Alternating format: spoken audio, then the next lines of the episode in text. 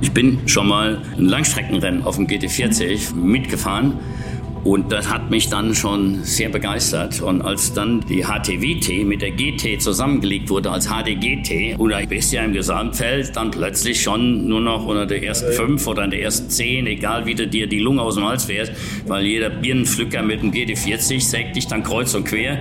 Und ich fahre mir den Wolf und kämpfe wie ein Wilder. Und jemand kommt dem GT40 fährt, spaziert an mir vorbei und gewinnt immer, das hat mir gestunken. Hier ist alte Schule, die goldene Ära des Automobils. Mein Name ist Carsten Arndt und mein Gast heute ist einer dieser positiv Verrückten, denen man stundenlang zuhören kann und denen auf wundersame Weise immer alles zu gelingen scheint. Ich glaube, nach dieser Folge wisst ihr auch, warum er so häufig als Redner angefragt wird. Titus ist nicht nur der deutsche Skateboard-Papst und mit seinen über 70 immer noch für jeden Extremsport zu haben. Was viele von euch vielleicht nicht wissen, ist, dass vier Räder schon lange vor den ersten Ollis eine Rolle in seinem Leben gespielt haben. Der erste Crash auf der Nordschleife passierte bereits drei Wochen nach bestandener Führerscheinprüfung und sein Studium hat er sich mit dem Schrauben von Enten finanziert. Eine bunte Folge über wilde Umbauten, Missgeschicke hinterm Lenkrad, das Feeling am Limit und seinen eigenen Fuhrpark, wie bei ihm gewohnt unterhaltsam erzählt. Hier ist mein heutiger Gast, Titus Dittmann. Titus, erstmal vielen Dank, dass du dir Zeit genommen hast. Freut mich riesig. Gerne, ähm, gerne. Du bist natürlich bekannt für, für vier Räder unterm Holzbrett, aber du bist auch ein riesen Autofan und deswegen sitze ich hier heute bei dir. Wie ging das los bei dir? Wann, wann waren die ersten Fahrversuche? Ich habe mal gehört, die haben unter der Bettdecke stattgefunden. auf alle Fälle. Äh, und das besagt ja schon, dass meine Autoleidenschaft, also für die viel größeren Räder, äh, extrem schon länger ist. Aber das ist ja auch kein Wunder. Ich bin 1948 geboren und äh, man muss ja nur in die 50er Jahre gucken. Das war ja nun mal wirklich das Jahrzehnt der Mobilität und äh, da kamen ja die wahnsinnigsten Autos raus bis zum Cadillac mit den höchsten Heckflossen, die ich mir natürlich alle irgendwann besorgen musste, schon sehr früh. Äh, auch als Student mit kleinem Geld und dann, naja, und dann ähm, alleine ja, jeder, jeder Junge Ende 50er Jahre, da gab es nichts anderes. Da haben alle davon geträumt, mal Rennfahrer zu werden. Und einfach äh, Autofahren, das war, ja, zumindest als Junge wollte man immer guter Autofahrer sein. Und äh, Gespräche treten sich fast die ganzen 50er Jahre, war Automobil Gesprächsthema Nummer eins überall in der Gesellschaft, weil es einfach so ja, systemrelevant damals auch war, wie man heute so schön sagt, und einfach so wichtig war. Und äh, ich meine, dann ging ja erst die ganze äh, Geschichte los da mit äh, Italienurlaub im eigenen Käfer und was weiß ich. Und das hat das Leben der, der, der kompletten Gesellschaft, nicht nur in Deutschland, aber da ich hier groß geworden bin, habe ich es natürlich mitbekommen, wie dann unsere Gesellschaft in den 50ern auch noch in den 60er Jahren extrem geprägt hat. Und äh, Du hast das eben angesprochen mit unter der Bettdecke. Ich war so heiß drauf, Auto fahren zu können. Und ich habe insofern das Glück gehabt, dass mein Vater, also damals war das ja nicht normal, dass jeder ein Auto hatte. Mhm. Äh, ich glaube, mein Vater war nicht der Erste im Dorf, aber da er Elektromeister war und so ein Mini-Mini äh, Installationsbetrieb hatte mit meinem Bruder, der dann als Geselle mit ihm loszog. Und ich glaube, damals hieß das Stift, hatten die auch noch, darf man heute nicht mehr sagen. Also ein Azubi was es damals noch gar nicht gab. ja, und in der Sommerferien äh, musste ich dann auch immer mit äh, oder wollte mit, kann man besser sagen. Und ich habe dann immer die niedrigen Schlitze gekloppt, weil ich der Kleinste war.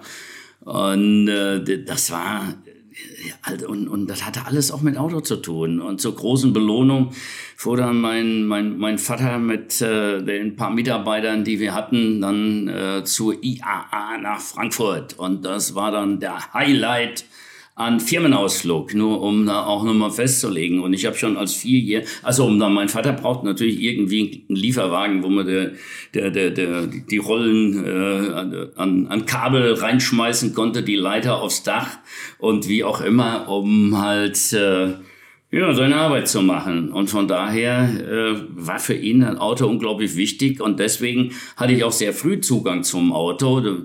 Also das erste Auto, an, den ich, an das ich mich erinnert war, das war ein ich glaube, das war noch nicht mal ein Lloyd Alexander TS, das war noch irgendwie der Vorgänger, ein Lloyd 600 oder sowas. Okay, ja. Also irgendwas, äh, ja, das war aus so einem ganz speziellen Kunststoff irgendwie alles gemacht. Und ja, wie so halt nach dem Krieg so die ersten Autos gebaut wurden in Deutschland. Das waren keine Luxuskarren, nee, nee. aber haben, haben mindestens denselben Spaß gemacht, wenn nicht noch mehr. Das war schon mehr Abenteuer. Man ist ja auch dann öfter mal liegen geblieben. äh, von daher war das auch anspruchsvoller. Man musste auch mehr Ahnung haben. Es war nicht einfach nur ein Fortbewegungsmittel. Das hat die Mobilität revolutioniert. Aber äh, mit dieser Technik, die da kam, das war halt faszinierend. Da haben sich alle reingekniet. Und bei mir ist das dann eigentlich ein bisschen komisch gelaufen. Ich habe also bis zu meinem 18. Lebensjahr zwar immer vom Autofahren geträumt, aber da ich dann auf dem zweiten Bildungsweg irgendwann Abitur nachgeholt habe, mhm. Und äh, dazu, damals war das Schulsystem noch komplett anders. Nach der Volksschule hieß er damals, acht Jahre Volksschule.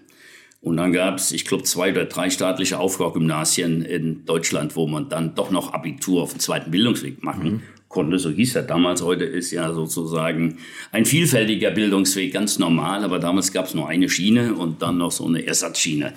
und äh, da bin ich in der Eifel gelandet mit 14. Und da war das Auto auch wieder für mich ganz wichtig. Im ganzen Internat in Bad Neuenahr hatte niemand von den Schülern überhaupt ein Auto zur Verfügung. Und ich habe nur von Auto geträumt, hatte aber nur 10 D-Mark Taschengeld im Monat. Das war in der 60er Jahre schon verdammt äh, wenig. Dann habe ich, na, oh Gott, oh Gott, ich kriege das alles zusammen. Ich habe 68 Abitur gemacht, also habe ich ungefähr ja, Anfang der 60er dann mit dem zweiten Bildungsweg da begonnen. Mhm. Und äh, da kann ich mich noch super dran erinnern, aber du wolltest ja eigentlich vorher wissen, wie ich Autofahren gelernt habe und Führerschein gemacht habe. Dann mache ich das mal ganz schnell zuerst, weil es ist wirklich wahr. Ich habe äh, dann als schon als kleiner Kurten, als ich vier Jahre alt war, habe ich noch Filmaufnahmen von, weil mein Vater war so Hobbyfilmer mit so Doppel 8, so einer Aufziehkamera. Ja. Und ich habe, äh, da wird auch mein, damit startet auch mein Film Titus Dietmar Gearhead 1952 sitze ich bei einer, ich glaube einer NSU Max war das äh, vorne auf dem Dank, packt mit an und äh, mein Vater fährt äh, schön die Runden auf dem Hof und es gibt auch Aufnahmen, wo ich am Ständer sitze und dann mache ich natürlich das Motorgeräusch mit dem Mund und so als Vierjähriger und so startet dieser Film und zeigt dann eigentlich so mein Leben anhand der Autos. Deswegen plane ich ja auch gerade noch ein Buch zu, mein drittes Buch zu schreiben. Das wird dann heißen meine Auto-Autobiografie, also mein Leben wirklich anhand der Autos, die mich ja in meinem ganzen Leben unglaublich geprägt haben. Ja, guck und mal an, Mensch, da bin ich ja, ja, ja genau richtig. Und das wird wirklich auch dann 1952 beginnen, weil das ist wirklich das erste, wo ich mich überhaupt daran erinnern kann, dass mhm. ich mit irgendeinem motorgetriebenen Fahrzeug was zu tun hatte. Die NSU Max von meinem Vater. Und dann habe ich noch so schöne alte Bilder, wo ich in dem Lloyd 600 äh, ja, sitze bin ich da vielleicht sechs oder so. Das hatte noch ein Nummerschild in Schwarz mit FR. Das hieß französisches Rheinland. Oha, das, das ist schon sehr äh, Wir waren ja nach dem Krieg, gab es ja genau, überall ja. nur äh, besetzte Zonen. Und äh, das ist übrigens auch der Grund, äh, warum ich jo, inzwischen zwar irgendwo mit dem Englischen sprachlich klarkomme, aber schriftlich äh, immer noch wie ein Legastheniker wirke, weil in der französisch besetzten Zone, da darf an der Schule natürlich kein Englisch gelernt werden. Ich hatte selbst im Abitur nur Französisch und Latein okay. und Englisch äh, habe ich nie gelernt. Das habe ich wirklich Learning by Doing gelernt, weil ich bin einfach nur USA geflogen äh, Anfang der 80er Jahre, als ich die ersten Skateboards für meine Schüler gekauft habe und dann musste ich einfach Englisch sprechen. Ne? Mhm. Und Skateboard kannte ich ja schon, den Namen Thank You kannte ich auch schon. Ja, damit kommen wir ja durch. Ne? Äh, ja, aber danach war Schluss, weil mir sind sogar so Sachen passiert, da lacht sich jetzt jeder drüber kaputt. Äh, ich kannte also auch nicht diese formelle Antwort auf Thank you, dass dann You're welcome äh, kommt und sowas. Nee, ich weiß noch genau, wie ich erstmal durch Lager geschoben bin, äh, weil ich konnte ja nicht sagen, was ich haben will. Deswegen haben die mich mit in Lager genommen. Dann habe ich dann halt so einen Einkaufswagen gehabt und dann habe ich immer auf die Bretter gezeigt, die ich haben wollte. Ne? This one, this one, this one. Und dann hat er das genommen in, den, in meinen Einkaufswagen. Dann habe ich Thank you gesagt, weil ich wollte ja auch was reden. Und dann haben die immer You're welcome gesagt. Ne? Und beim zehnten habe ich gedacht, boah, was sind die Amis blöd blöd? Ich bin doch schon sechs Wochen hier. Warum sagt er immer, you're welcome? Also so groß waren meine Englischkenntnisse. Äh, heute unvorstellbar. Ich meine, inzwischen komme ich auch einigermaßen klar. Aber jetzt zurück. Ja, mit 14, dann äh, ging dann natürlich so richtig los, dass man nur noch vom Autofahren geträumt hat. Mhm. Und äh, da ist man ja auch schon lernbegierig äh, oder ich sag mal schon auf einem anderen Level.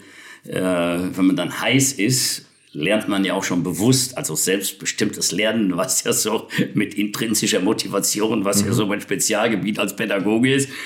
Und äh, daraus habe ich zum Beispiel durch Reflexion in meine Kindheit unglaublich viel gelernt, wie der Mensch funktioniert und wie man überhaupt lernt. Mhm. Äh, und es ist wirklich tatsächlich so gewesen, dass äh, wenn ich mit meinem Vater mitgefahren bin, äh, da durfte man ja noch als Kleinkind am Beifahrersitz unangeschnallt sitzen. Das, das war ja alles Zeit, normal. Ne? Ja. Äh, und äh, beim Motorrad fuhr man ja auch noch einfach auf dem Schoß mit und dann nach Möglichkeit noch umgekehrt. Ne? Dann ja, ja. hat man rückwärts zur Fahrtrichtung gesagt, damit der Wind nicht ins Gesicht kam. So wurde da mit Kindern noch gefahren. Und äh, dann habe ich immer zugeguckt, was mein Vater denn da alles so macht. Und dann war halt noch eine Lenkradschaltung und natürlich Kuppeln und Dings. Und dann habe ich mir das alles richtig gut angeguckt und habe das so mir eingeprägt. Und weil ich so begeistert war, habe ich dann jeden Abend äh, tatsächlich beim Einschlafen habe ich mir die Bettdecke über den Kopf gezogen. Aber das hat einen ganz bestimmten Grund, weil ich habe natürlich das Motorgeräusch auch nachgemacht und den Blinker. Und das mussten ja meine Eltern nicht unbedingt hören, dass ich unter der Bettdecke Autofahrt spiele oder mental trainiere, würde ich das heute sagen. Und dann habe ich tatsächlich voll mental äh, dieses Autofahren trainiert. Und äh, heute weiß ich deswegen, ich habe dann auch Sport studiert, wie wichtig mentales Training ist, um mhm. schnell zu lernen. Und das ist eigentlich scheißegal, ob man was Motorisches, was Körperliches lernt oder ob das kognitiv ist. Ganz egal mentales Training ist das A und O. Ja, Businessleute äh, machen einen Businessplan. Nur die machen immer den Fehler, dass die den für ernst halten. Äh, den Businessplan muss man auch nur als mentales Training sehen, ja. weil eigentlich muss man jeden Businessplan, wenn sich irgendwas im Markt ändert, ja mal einen Monat wieder zerreißen und einen neuen schreiben, weil ansonsten man nutzt man ne? ja nicht die Chancen und sowas. Nee.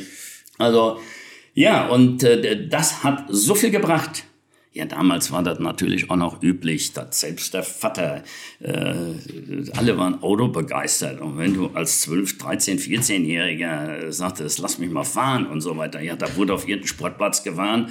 Dann kamst du erstmal, wenn du nicht an die Pedale kamst, auf den Schoß und dann konntest du schon mal lenken. Das ging dann äh, natürlich so Hand in Hand. Das mentale Training, zwischendurch immer wieder in Praxisübungen, dann wieder mentales Training. Und das hat so gut geholfen, als ich dann mit 18 in Bad 9a aber schon äh, mich zum Führerschein angemeldet habe, ich habe eine Fahrstunde gemacht, dann habe ich die Prüfung gemacht. Weil du alles, jede Bewegung schon konntest. Alles, jeden Ablauf. alles war perfekt. Sonst hätten die mich ja nicht nach einer Fahrstunde. Ich meine, damals war das noch möglich. Heute ja. ist sie dann auch anders aus. Weißt du, da, ja. die, da muss man ja schon ein paar, viele, paar Stunden machen, weil das Vorschrift ist und der Fahrschullehrer will ja auch was verdienen und heute ist das alles viel härter. Aber damals war das alles noch locker. Und dann habe ich gleich einen Motorradführerschein auch mitgemacht. Äh, und Motorrad war ich ja bis dahin noch nicht gefahren. Da habe ich, glaube ich, drei, vier oder fünf äh, Fahrstunden dann noch Motorrad gemacht. Und dann war das alles ganz gut. Dann habe ich natürlich mit 17 einen Führerschein gemacht, damit ich auch mit dem Tag, wo ich 18 werde, mir den abholen kann und dann auch losknallen kann. Und dann habe ich mir als erstes, habe ich mir, ähm, da war ich noch 17, da bin ich in den Sommerferien zu Hause, wo ich geboren bin, im Westerwald, in Betzdorf, Kirchen geboren. In Betzdorf gab es eine Matratzenfabrik. Und da habe ich mir einen Job angenommen. Gab noch nicht viel Geld, keine Ahnung, 2 D-Mark 50 die Stunde oder 3 D-Mark die Stunde. Aber ich habe sechs Wochen durchgeknallt, sechs Tage die Woche. Da waren ja noch 60, 70 Stunden Woche das Normale und samstags wurde auch gearbeitet. Ja, ja da habe ich tatsächlich 600 D-Mark trotz des niedrigen Lohns in diesen sechs Wochen zusammengekriegt. Ähm, ja Gott, heute ist, wenn ich mir überlege, 450 pauschal, Aushilfslohn, bla bla bla, Dingsbums damals war das mit 80 Stunden Woche hast du 400 Euro, äh, 200 Euro im Monat gehabt, ne, um das mal ein bisschen in Erinnerung zu setzen. Ich sage ja nicht, war alles besser oder schlechter. Es ist nur irre, was sich da alles getan hat. Und naja, und dann habe ich mir einen 770er Jax gekauft von den 600 Euro. Und äh, das war noch so einer mit äh, Selbstmordertüren, also die in der Mitte angeschlagen waren an der B-Säule, ja. äh, die du von vorne so nach ja. hinten aufmachst. Was natürlich, wenn du gerade 18 bist und jede Nacht äh, mit deinen Kumpels durch den Westerwald äh, zu den Diskotheken fährst, natürlich äh, jeder Zweite äh, so bescheuert ist und die Tür irgendwann aus Quatsch aufmacht, das Ding rumschlägt. So viel Beulen hatte ich noch nie in einem Auto äh, und war ja keines auch angeschnallt. Also wenn ich mir überlege, kann man teilweise froh sein, dass man die Scheiße überhaupt überlebt hat, muss ich ehrlich sagen. Und, und das war ja auch nicht so wie heute, dass man da so äh, ausgebildet wird und vernünftig daran geführt wird und auch das Risiko gesagt kriegt. Alle, die ganze Gesellschaft, je schneller, je wahnsinniger man durch die Kurve, je geiler man quergetriften konnte und je schneller man fahren konnte, desto akzeptierter war man in der ganzen Gesellschaft. Also bist du als Jugendlicher im wahrsten Sinne des Wortes wie ein Bekloppter. Ich glaube, wenn man heute so fahren würde, wie damals alle mit 18 gefahren sind, Gott, ich, ich glaube, kein, keine Woche hältst du durch, da hast du den Lappen wieder weg. Äh, und, äh, Wahrscheinlich ist es so. Ne? Ja, und einfach nur, um zu zeigen, wie anders die Welt war. Und wenn ich dann, es ist nicht so, man muss halt auch zur damaligen äh, Zeitgeist und zur damaligen Situation sehen, weil wenn ich so Sachen erzähle, was die alles mit dem Auto gemacht hat und erlebt hat, äh, dann, wenn, wenn ich das in die heutige, wenn ich das jetzt einem jungen Menschen erzähle und sowas, äh, der, der muss halt ja reflektieren, weil ich sag mal so, heute würde ich auch sagen, der, der reine Wahnsinn. Äh, da kannst du höchstens einem hinterherrufen, willst du ewig leben? Hunde wollt ihr ewig leben, fahrt ein bisschen schneller Auto oder so. nee, das ist äh, also wirklich unglaublich. Und was so richtig schön ist, ich habe den 770 Jagst weil ich habe keine Ahnung von Autos. Null. Weil das kam auch dadurch, ich komme zwar aus einer Handwerkerfamilie, aber das ist ganz normal. Ich bin der Erste im ganzen Stammbaum und aus der Familiengeschichte, der dann Abitur gemacht hat. Mhm. Also für Handwerker und für die Malocher war ich ja dann auf einmal so ein blöder äh, äh intellektueller Snob. Ne? Intellektueller. und da ist natürlich klar, die können doch überhaupt nichts, die haben doch zwei linke Hände. Ja. So, und dann kommt wieder dieses Rollenverhalten aus der Pädagogik, das hat dann bei mir funktioniert. Weil wenn mental starke Lehrer meinetwegen, ne, die können wirklich beeinflussen und können Schülern, ob bewusst oder unbewusst, in eine Rolle hineinversetzen, ihm eine Rolle geben. Und das nimmt dann die ganze Klasse an. Und alle gehen in die Erwartungshaltung, der ist jetzt der Klassenclown, der ist der Klassenbester. Das hat nichts damit zu tun, dass der eine intelligenter ist und der andere alberner. Nee, das sind auch so Rollen, in die man gepresst wird. Mhm. Und ich bin in eine Rolle gepresst worden, ja, dass ich zwei linke Hände habe und mit dem Arsch alles umschmeiße, was ich mit der Hände aufbaue. Ne? äh, das wurde wirklich im wahrsten Sinne des Wortes. Wenn ich schon was angepackt habe, dann schrien alle, stopp, stopp, stopp, mach ich. Ja Gott, da kannst du natürlich, da, da bleibst du tatsächlich ungeschickt und du spielst halt auch. Und deswegen hatte ich null Ahnung.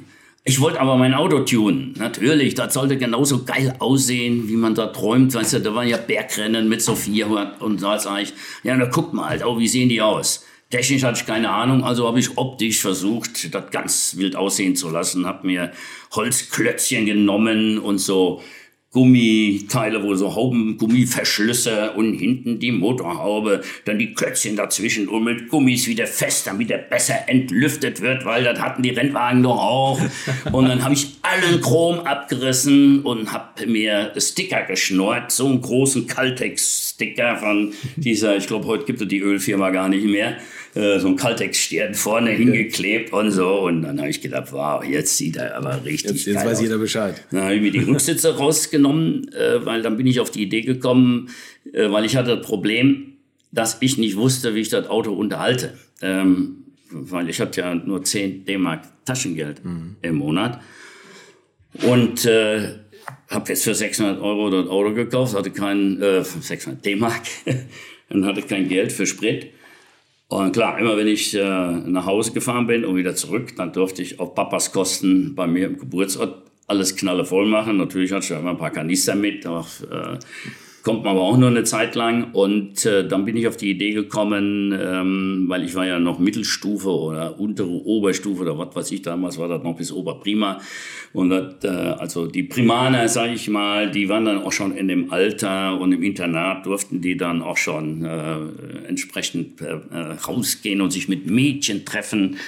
Und die habe ich gemerkt, jo, die zahlen tatsächlich dafür, wenn man, wenn die auf der Kacke hauen können. Und dann habe ich mich als Chauffeur mit meinem Auto angeboten und habe entweder die ganzen Hähne, die so richtig mit äh, geschwollener Brust äh, bei irgendeinem Mädel Eindruck äh, schinden wollten, die habe ich dann so taximäßig zur Eisdiele gefahren und demonstrativ und Auto gegangen, die rausgelassen und so weiter.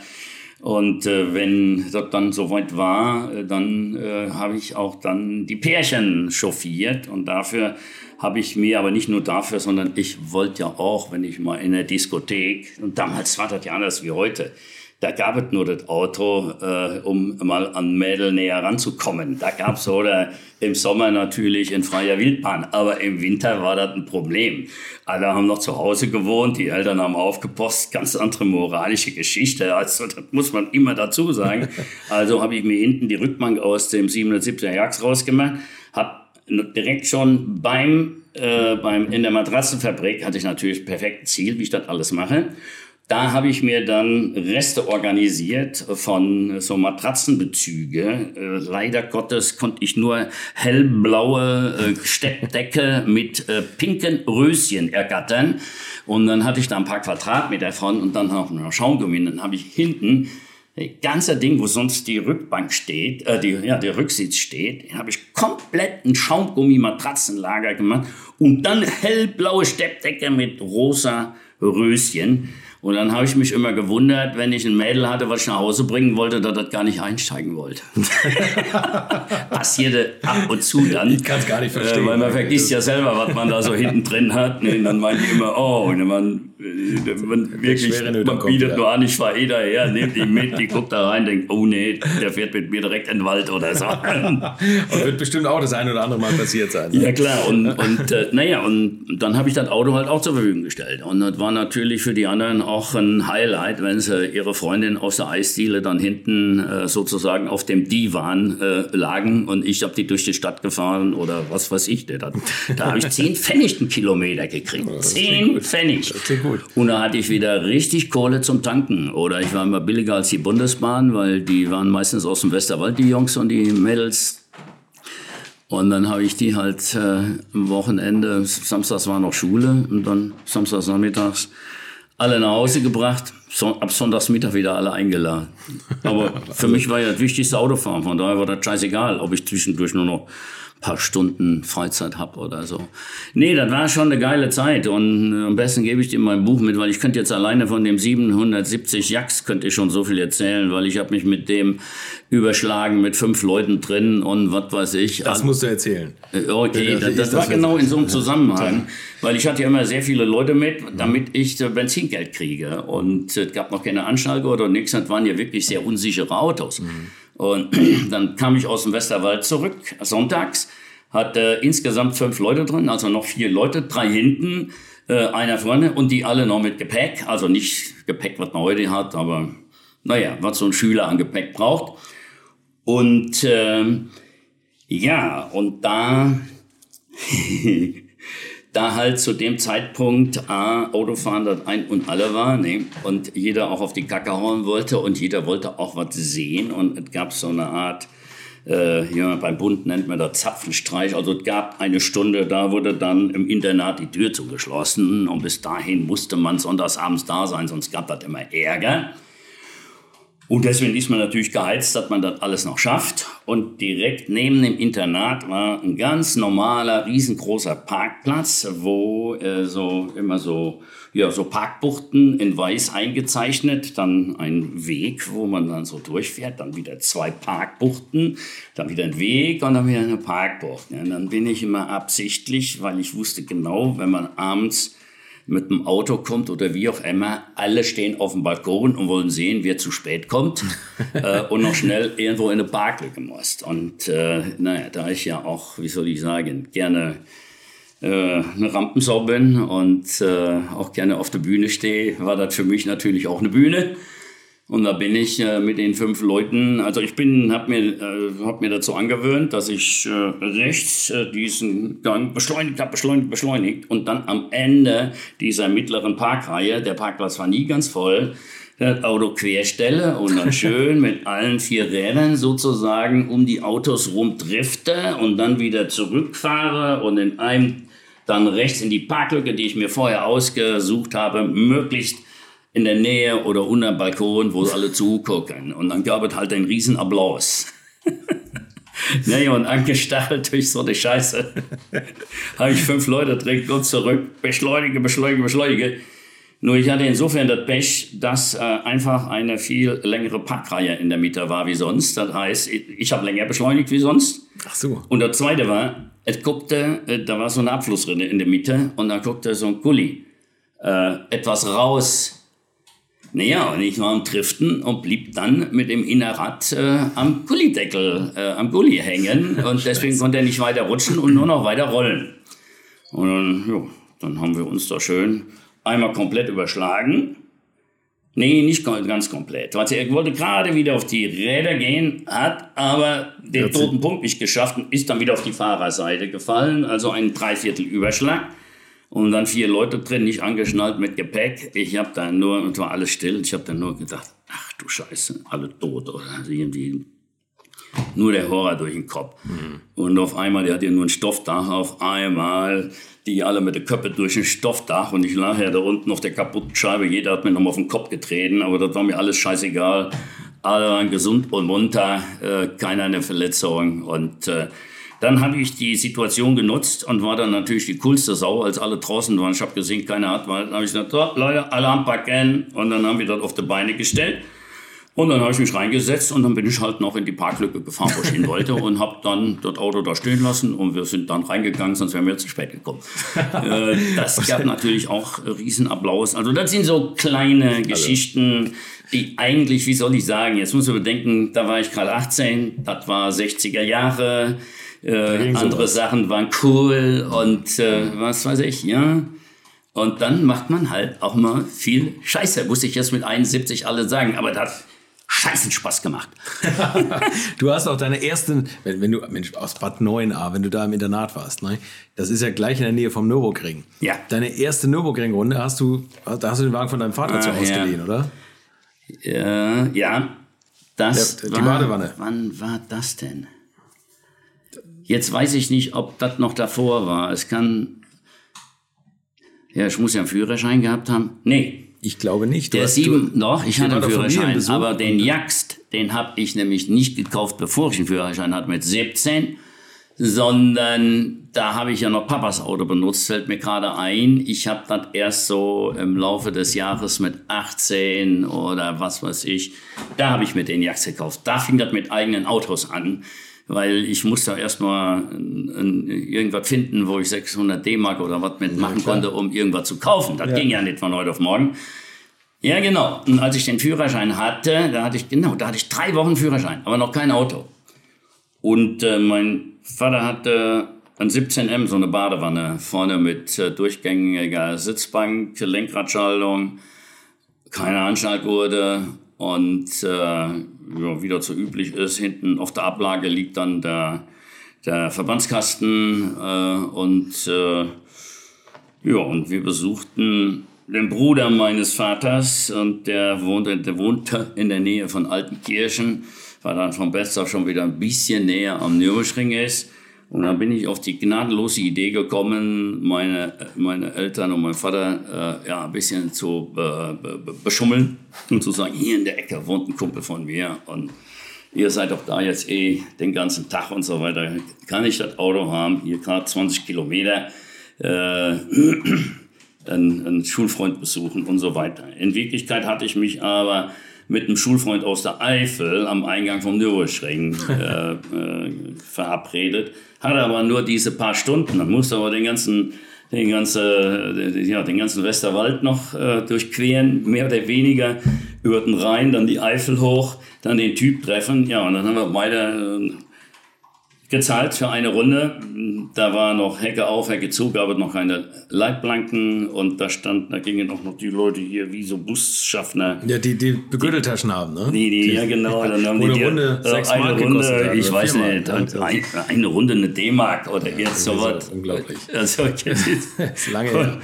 Und äh, ja, dann ähm, Nach drei Wochen, muss ich sagen, hatte ich eine falsche Einschätzung zu meiner Leistungsfähigkeit noch, äh, weil so im normalen Straßenverkehr, ich habe echt gedacht, ich bin so ein Überflieger und nirgendwo darf ich so schnell fahren, wie ich kann und wie ich will. Und deswegen wollte ich unbedingt auf den Nürburgring, weil ich hatte echt gedacht, meine Grenzen setzt nur die Polizei, sonst keiner.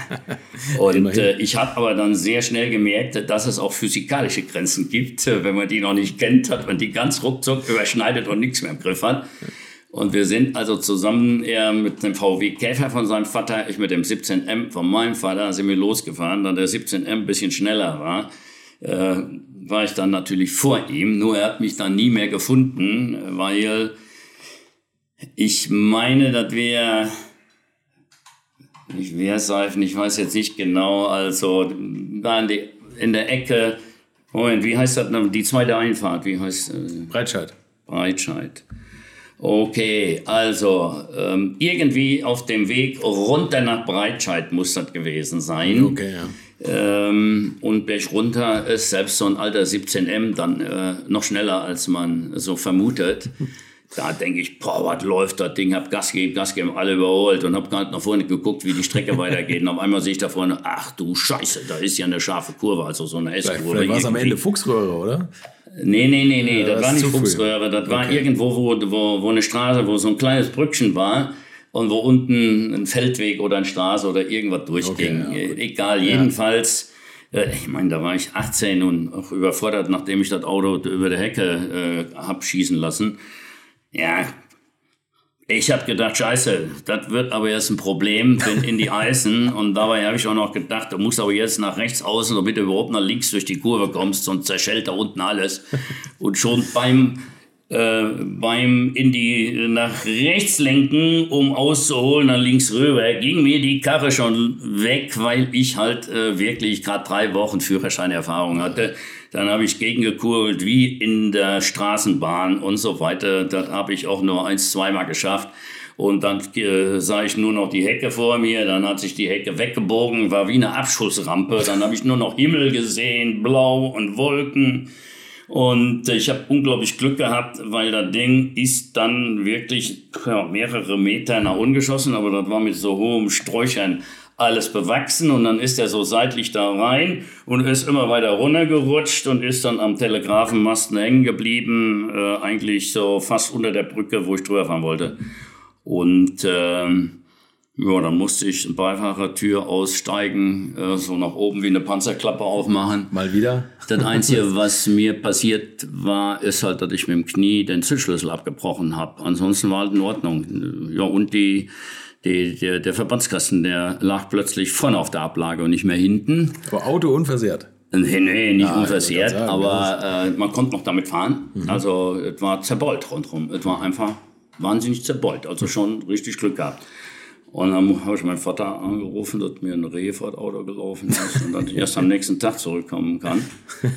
äh, ja, das, das, war einfach blöd. Ich musste dann irgendwo einen Bauern holen und äh, der Bauer ist dann mit mir dahin gefahren und äh, der hat mir eine Axt in der Hand gegeben, da habe ich zu zweit eine Schneise bis zum Auto geschlagen und dann hat er mit einer Kette das Auto durch die Schneise äh, da rausgezogen. Ne? Also das, äh, aber das waren die 16 Jahre. Egal, was du, äh, zu welchem alten Sack du gehst, ich kann mir nicht vorstellen, dass da irgendeiner, ja, vielleicht war ich ein bisschen wilder als alle anderen, aber insgesamt war der Standard der, der Wildnis, sage ich mal, oder des wilden Rumheizens, der war bei allen schon extrem hoch. Höher als heute.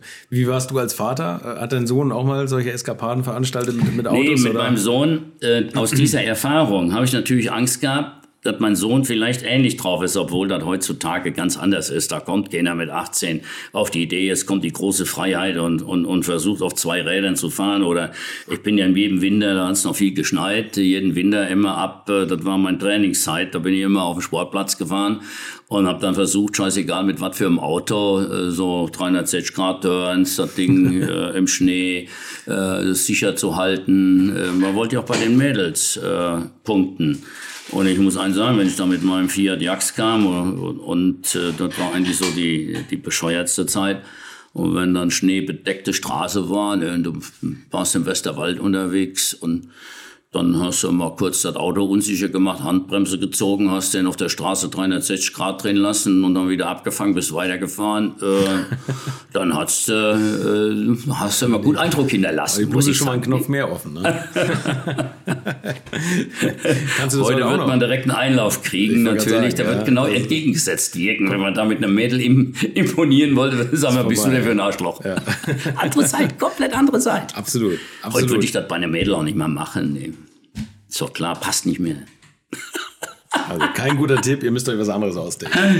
genau, nein, äh, Spaß beiseite. Das ist, ja, und dann, ähm, um auf meinen Sohn zu kommen, also danach habe ich dann eine Ente gehabt mhm. und an der bin ich dann hängen geblieben. Da war ich ja zehn Jahre lang wirklich der Oberentenfreak äh, und äh, habe mein ganzes Studium, also nach dem Abi, damals gab es noch keine Wehrdienstverweigerung, durfte man nicht machen. Äh, äh, und äh, ja, man muss einfach zum Bund, ansonsten ging man in den Knast.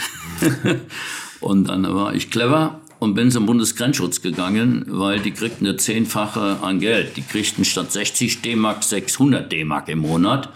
Das war dann schon richtig viel Kohle. Ja, schon was mit anfangen, ne? Ja, da konnte man richtig was mit anfangen. Ja. Und auch, ähm, ja, von dem ganzen Geld habe ich gespart und habe dann zum Schluss eine nagelneue Ende gekauft. Ne?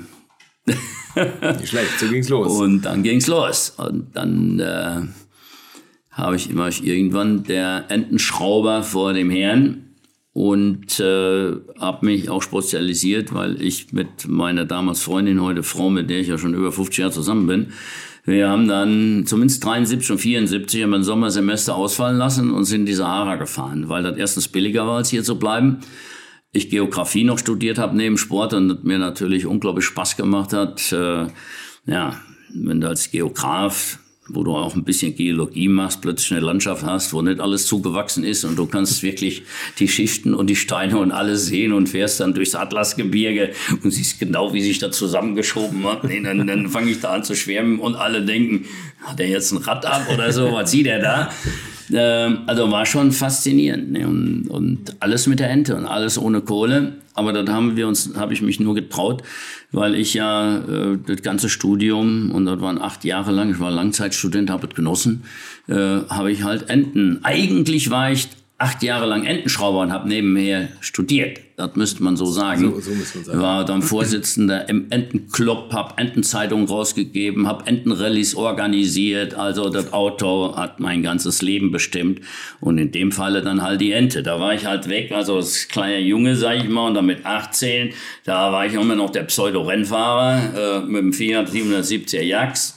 Aber danach habe ich gemerkt, ach Gott, mit, mit dem Rennfahrer, das kannst du in die Tonne kloppen äh, weil ich möchte das immer selber machen. Ich habe auch nie am Fernsehen später oder ich bin auch nie zu Autorennen gegangen, mhm. weil das hätte mich verrückt gemacht. Ich, ich habe Sport studiert, ich habe mir aber nie irgendeine Sportveranstaltung angeguckt, weil ich ich drehe durch, wenn ich zugucken muss. Äh, das will ich, wenn ich da gucke, will ich auch selber machen. Deswegen wäre das für mich immer eine Qual gewesen, beim Autorennen zuzugucken. Das ist heute anders. Aber damals, wo ich so heiß war, ich, ich, ja, da, da habe ich mir das nicht angetan. Da Hast du niemandem angehimmelt? Also keinen Rennfahrer als Vorbild nee, gehabt nee, oder so? Nee, ja, doch, klar habe ich mir diese Bücher, äh, da waren die, die waren noch gezeichnet alles. Na klar, habe ich mir die alten Legenden reingezogen, äh, wie sie mit einem Mercedes äh, da bei der Panamericana äh, den Kopf einziehen mussten, um noch unter der Bahnschranke drunter zu fahren, Ach, der zu fahren. Hans-Hermann, Herbert Linge, die große Geschichte. Logisch, da, logisch, logisch.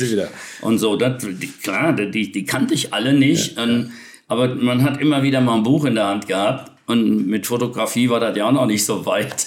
Das fand, wie das Buch bestand, meistens zu 100 Prozent aus geilen Zeichnungen. Ja. Und da war das natürlich noch abenteuerlicher gezeichnet, als die Story je war. Und dann hast du natürlich jeden Scheiß für wahr gehalten, weil es gab ja eine Zeichnung dazu. Das war ja der Beweis wie in Fotografie ungefähr. und äh, ja, da wurden die ganzen Heldentaten. Am meisten hat mich beeindruckt, weißt du, ein Auto, ein Rennwagen ohne Windschutzscheibe und dann sehe ich die Typen, wie die mit Vollspeed, da hinten kommt der Zug, Schranke zu, aber nur eine Stange, weißt du, ist das alles Hip-Hop rein, dann siehst du gerade, wie so unter der Schranke durchfahren, der Zug kommt. Da habe ich als kleiner Junge so mit 14 Uhr gesagt, boah, wie geil, so ein Leben will ich haben, genau so einer will ich werden. Ähm, ja, also schon, aber nicht jetzt Vorbilder in Form von, oh, das ist der Star und, und so weiter und so fort, sondern ich habe mich ja für, für Inhalte begeistert. Oh, stell dir vor, beide waren schon in meinem Podcast zu hören und haben die Geschichte erzählt. Bitte? Beide waren schon in meinem Podcast und haben die Geschichte erzählt. Hans Hermann und Herbert Linge. Ja. Ja, ja und das Bild war gezeichnet. Verdammte Scheiße, es war gezeichnet. Und dann hat mich natürlich, ja, ich glaube, das war so das prägendste was bei mir hängen geblieben ist. das finde ich ja jetzt geil, dass du die beiden. Das witzig, oder? Jetzt ganz ehrlich bin, ich wusste noch nicht mal, weil als Kind, da, habe ich, ja, ich sah das Auto, die, die Bilder ich sah auf, die ne? Dings, ja. ich sah die Emotion, ich sah das alles. Ich habe nur davon geträumt, ich werde Rennfahrer und Dings. Und, äh, aber da war ich ja noch weit weg vom Führerschein und weit weg davon zu verstehen, wie Leben funktioniert und dass man, wenn man Rennen fahren will, ja auch verdammt viel Kohle irgendwoher äh, sich besorgen muss äh, oder man muss es zum Beruf machen. Mhm. Äh, und äh, selbst das zum Beruf machen, ich sag mal, in der 60er Jahre war das ein anderes Ding wie heutzutage. Mhm. Äh, frag mal, äh, Jochen Maas, mit dem ich äh, sehr gut befreundet bin, äh, was der früher äh, an, an Siegesprämien oder was der verdient hat. Wahnsinn, und der ne? war mal Weltmeister, also gerade in Formel 1. Und das ist ja, ist ja lächerlich, Ja, ja. wie man damals das Leben aufs Spiel gesetzt hat und eigentlich jedes für, Wochenende für aufs Neue. taube ne? Nüsse. Ne? Für nichts, ja, genau. Und aber daran siehst du, mit wie viel Herzblut und mit wie viel Begeisterung und Leidenschaft und intrinsischer Motivation. Und das hat mich gefesselt, diese, diese Begeisterung der, die, dieser Rennfahrer und so was, ne, und die, die davon geschrieben haben. Und das hat mich dann schon geprägt. Äh, aber dann kam natürlich nach diesem, ja, ich sag mal, Fiat Jagst, äh, wo ich habe versucht, wo ich versucht habe, halt der coolste Rennfahrer der Welt zu sein. Äh, der, natürlich der coolste Straßenrennfahrer, weil was anderes konnte ich mir gar nicht leisten. äh, ja, dann begann, begann so eine Zeit, dann war ich aber auch schon über 20. Und dann habe ich mir ja von dem Geld, was ich äh, beim Grenzschutz gemacht habe, habe ich mir eine nagelneue Hände gekauft. Und damit begann eine neue Ära, weil äh, ich, das merke ich heute noch, äh, weil ich baue immer so viel Emotionen zum Auto auf, dass auch das Auto auf mich unglaublich wirkt. Das heißt, in jedem Auto bin ich ja kein anderer Mensch. Aber mein Verhalten ist komplett anders. Ich habe einen Citroën DS21 Cabriolet äh, ja, von Chaperon, aber eine Usine, also die von Citroën zu Chaperon damals ging, von Chaperon als Cabrio umgebaut wurde, dann wieder zurückgeliefert wurde zu, zu Citroën und dann als Citroën Usine Cabriolet verkauft wurde, aber Okay. bei Chaperon gebaut wurde. Äh, und die sind ja ganz rar, weil da nur eine Handvoll oder was weiß ich, nicht so viele umgebaut wurden, wurden ja alle per Hand umgebaut. Und äh, naja, wenn ich, wenn ich in, in diesem DS Cabriolet sitze, dann, dann, dann fahre ich direkt anders, ohne dass ich mich jetzt, dass ich sage, oh, ich fahre, ich cruise jetzt oder ich mache jetzt das und Dings. Ich setze mich da rein und dann finde ich diese dicken französischen Polstersofas, sowas vom Geil, in denen ich verschwinde und alles schwebt mit der Die Hydropneumatik, ja. du spürst keinen Bahnübergang und du hast unten den kleinen Knopf zum Bremsen, wo ich erst mal dran gewöhnen muss. Aber selbst diese Einstellung, das so in vier verschiedene Stufen und so, und das gibt einem dann beim Fahren gleich so ein, irgendwie so ein, so ein, so ein, ein ganz anderes Feeling. Da hat man plötzlich gar keine Aggression mehr. Ich will jetzt der Schnellste sein und warum fährt er von mir so scheißen langsam und denkst du, wie will ich jetzt überholen und denk, ja Gott, das ist natürlich komplett anders, wenn ich in meinem GT40 sitze, äh, sitze und, und von damit äh, eine Runde, ähm, ja Gott, da kann ich nicht mit grusen, das geht ja nicht. Ähm, da, da, da, das spricht ganz anders an. Allein, da muss ich noch nicht mal schnell mitfahren. Aber ich fühle mich halt komplett anders durch diesen Krach, der da auf dich einströmt. Er hat ja als Rennfahrer einen normalen Helm an, deswegen fahre ich hier immer mit Mickey Maus Ohren, also mit diesen Ohrschützern, weil ich bin eh schon schwerhörig ohne Ende. Wenn ich dann noch im GT40 ein bisschen länger fahre und tu mir das an, äh, ja Gott, da höre ich ja irgendwann gar nichts mehr. Würdet ihr eigentlich auch so gerne wie ich manchmal neue Länder mit einem Oldtimer erkunden, aber ihr scheut euch die lange Anreise auf Achse oder die teuren Transportkosten? Dann gibt es eine der coolsten Alternativen, von denen ich bisher gehört oder in zahlreichen Artikeln gelesen habe und das sind die Eckis Oldtimer Rally Reisen durch Costa Rica. Luxuriöse zehntägige Urlaube und zwar in Minigruppen mit Oldtimern, die ihr vor Ort aussuchen könnt. Und nein, mir hat die Sonne nicht den Kopf zerbraten und ich rede jetzt auch nicht vom schättrigen Ford Fiesta der Billo Autovermietung. Ihr habt die Wahl zwischen zum Beispiel Mercedes SL, Porsche 911 oder Range Rover Classic. Und das ist sowas von cool, denn es sind immer maximal vier Autos inklusive Servicefahrzeug unterwegs und es geht natürlich nicht um Geschwindigkeit, sondern einfach nur darum, auf entspannte und ganz wunderbare Art und Weise Land und Leute zu erkunden. Und es ist ein Urlaub, also gibt es auch Strandtage. Und wer schon mal in Costa Rica war, der weiß, dass es ein sicheres Reiseland ist mit grandioser Flora und Fauna, mit Vulkanen, Regen und Nebelwäldern und irren, irren Stränden. Und mit den Fotos könnt ihr auf Instagram noch die Freunde zu Hause richtig neidisch machen. Ist ja auch nicht ganz unwichtig heutzutage. Schaut es euch auf jeden Fall mal im Netz an. Und als ich das erste Mal auf der Seite war, konnte ich es gar nicht glauben, dass jemand sowas organisiert. Und dann braucht man noch nicht mal den eigenen Klassiker schmutzig zu machen und mit Range Rover oder R107er SL die Landschaft erkunden. Es könnte schlimmer kommen. Es gibt übrigens verschiedene Routen. Mein Tipp wäre die La Carrera Costa Rica und auf der Route werdet ihr mich früher oder später mitfahren sehen. Das garantiere ich euch. So, jetzt hört ihr hier noch die Webseite und da gibt es eine ganz einfache, nämlich rally-rally.com. Und ganz wichtig, Rally wird hier R-A-L-L-Y geschrieben rally-rally.com. Am besten gleich draufklicken, Seite abspeichern und möglichst schnell buchen, denn es sind kleine Gruppen und Inga und Ingo, die das organisieren, sind wirklich mega nett und Ingo ist auf mich gekommen, weil seine Mitfahrenden immer alte Schule hören. Also Geschmack haben die, die da mitfahren auch und ihr sollt jetzt auch weiter alte Schule hören. Bis bald in Costa Rica. Und äh, jetzt Schade egal, wär's. welches Auto ich nehme, wenn ich mit dem Mustang Cabriolet fahre, da fahre ich sogar wieder obwohl es ein Mustang ist, ganz anders, weil der hat Automatik, mhm. da habe ich nichts dran gemacht und der ist dann auch wieder, der geht dann wieder so mehr ins Richtung Spaß haben, ein bisschen zügig cruisen und einfach geiles Auto und so weiter. Wenn ich aber dann, ich hatte mal irgendwann einen ganz heißen Mustang äh, mit Fächerkrümmer und mit äh, äh, Weber Vergasern und Dingsbombs und äh, die rotzen natürlich dann weg da äh, und, und laut ohne Ende. Dann hast du plötzlich im selben Auto, also je nachdem, was du, wie du ein Auto aufbaust oder was für ein Setup du hast. Das, ich finde das so erstaunlich, äh, wie, wie man sich darauf einstellt. Ich weiß nicht, ob das heute, ich glaube, heute geht das. Ich glaube, heute haben die Autos alle den gleichen Charakter. Also jetzt nimm mal Richtig. Mercedes, ja, BMW, ja, ja. Audi. Deswegen, ist doch durch die Bank erstens das, Feeling, zweitens, oder? und du spürst ja gar nicht mehr die Macken und, und nee, die eben. Kraft und was weiß ich von einem Auto oder auch die Gefährlichkeit vom Auto, weil hier geht ja nie mehr ein Arsch weg.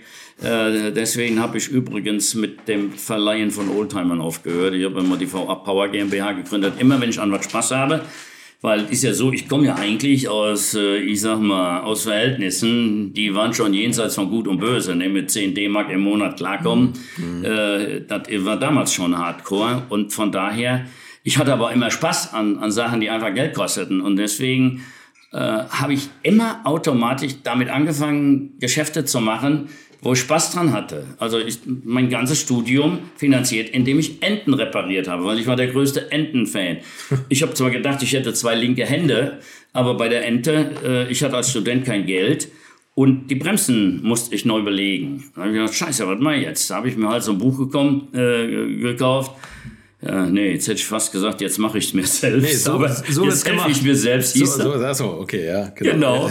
Jetzt helfe ich mir selbst. Und dann war das immer schön mit Bildern beschrieben, wie man jetzt äh, bei der Ente meinetwegen die Trommelbremsen belegen kann. Und das war ein sehr schwieriger Akt. Jeder meint jetzt natürlich moderne Autos, Scheibenbremsen, zack, zack, kannst du ja, ohne, da, ne? äh, ohne große Mühe, äh, kannst du mal schnell die Klötzchen wechseln. Bei der Ente, äh, bei, bei der Ente saßen die Bremsen immer direkt am Getriebe. Das war bei Citroën üblich. Beim DS sitzen die Bremsen auch direkt am Getriebe, angeflanscht. Vorne Getriebe und das Getriebe war dann halt so, dass direkt aus dem Getriebe die Antriebswellen äh, kamen, ähm, ja, in die äh, zum Rad hin. Und du hattest dann äußere äh, Antriebswellen und innere Antriebswellen. Und die saßen ineinander und waren geschmiert und deswegen konnten die immer schön länger und kürzer werden beim den Riesenfederwegen von der Ente. Stimmt, ja. So, wenn die Ente jetzt früher, und dann hatte die noch äh, keine Kardangelenke wie die modernen Enten, sondern ganz primitive Kreuzgelenke. Ein ganz normales Kreuzgelenk.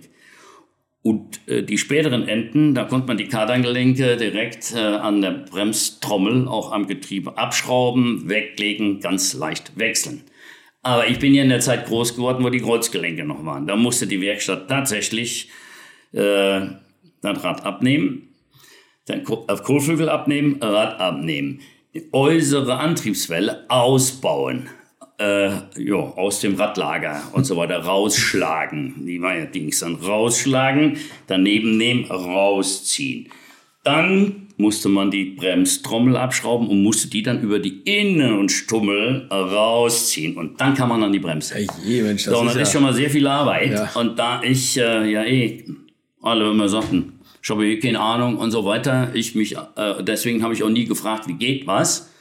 Äh, weil die haben das eh immer alle viel zu kompliziert erklärt oder irgendwie auswendig gelernt. Und, und irgendwann habe ich gemerkt, du musst einfach nur logisch denken und mit ein bisschen ja, Erfahrung dann auch die Gewissheit haben, das mache ich jetzt so und dann ist das auch mindestens genauso gut, aber dreimal so schnell.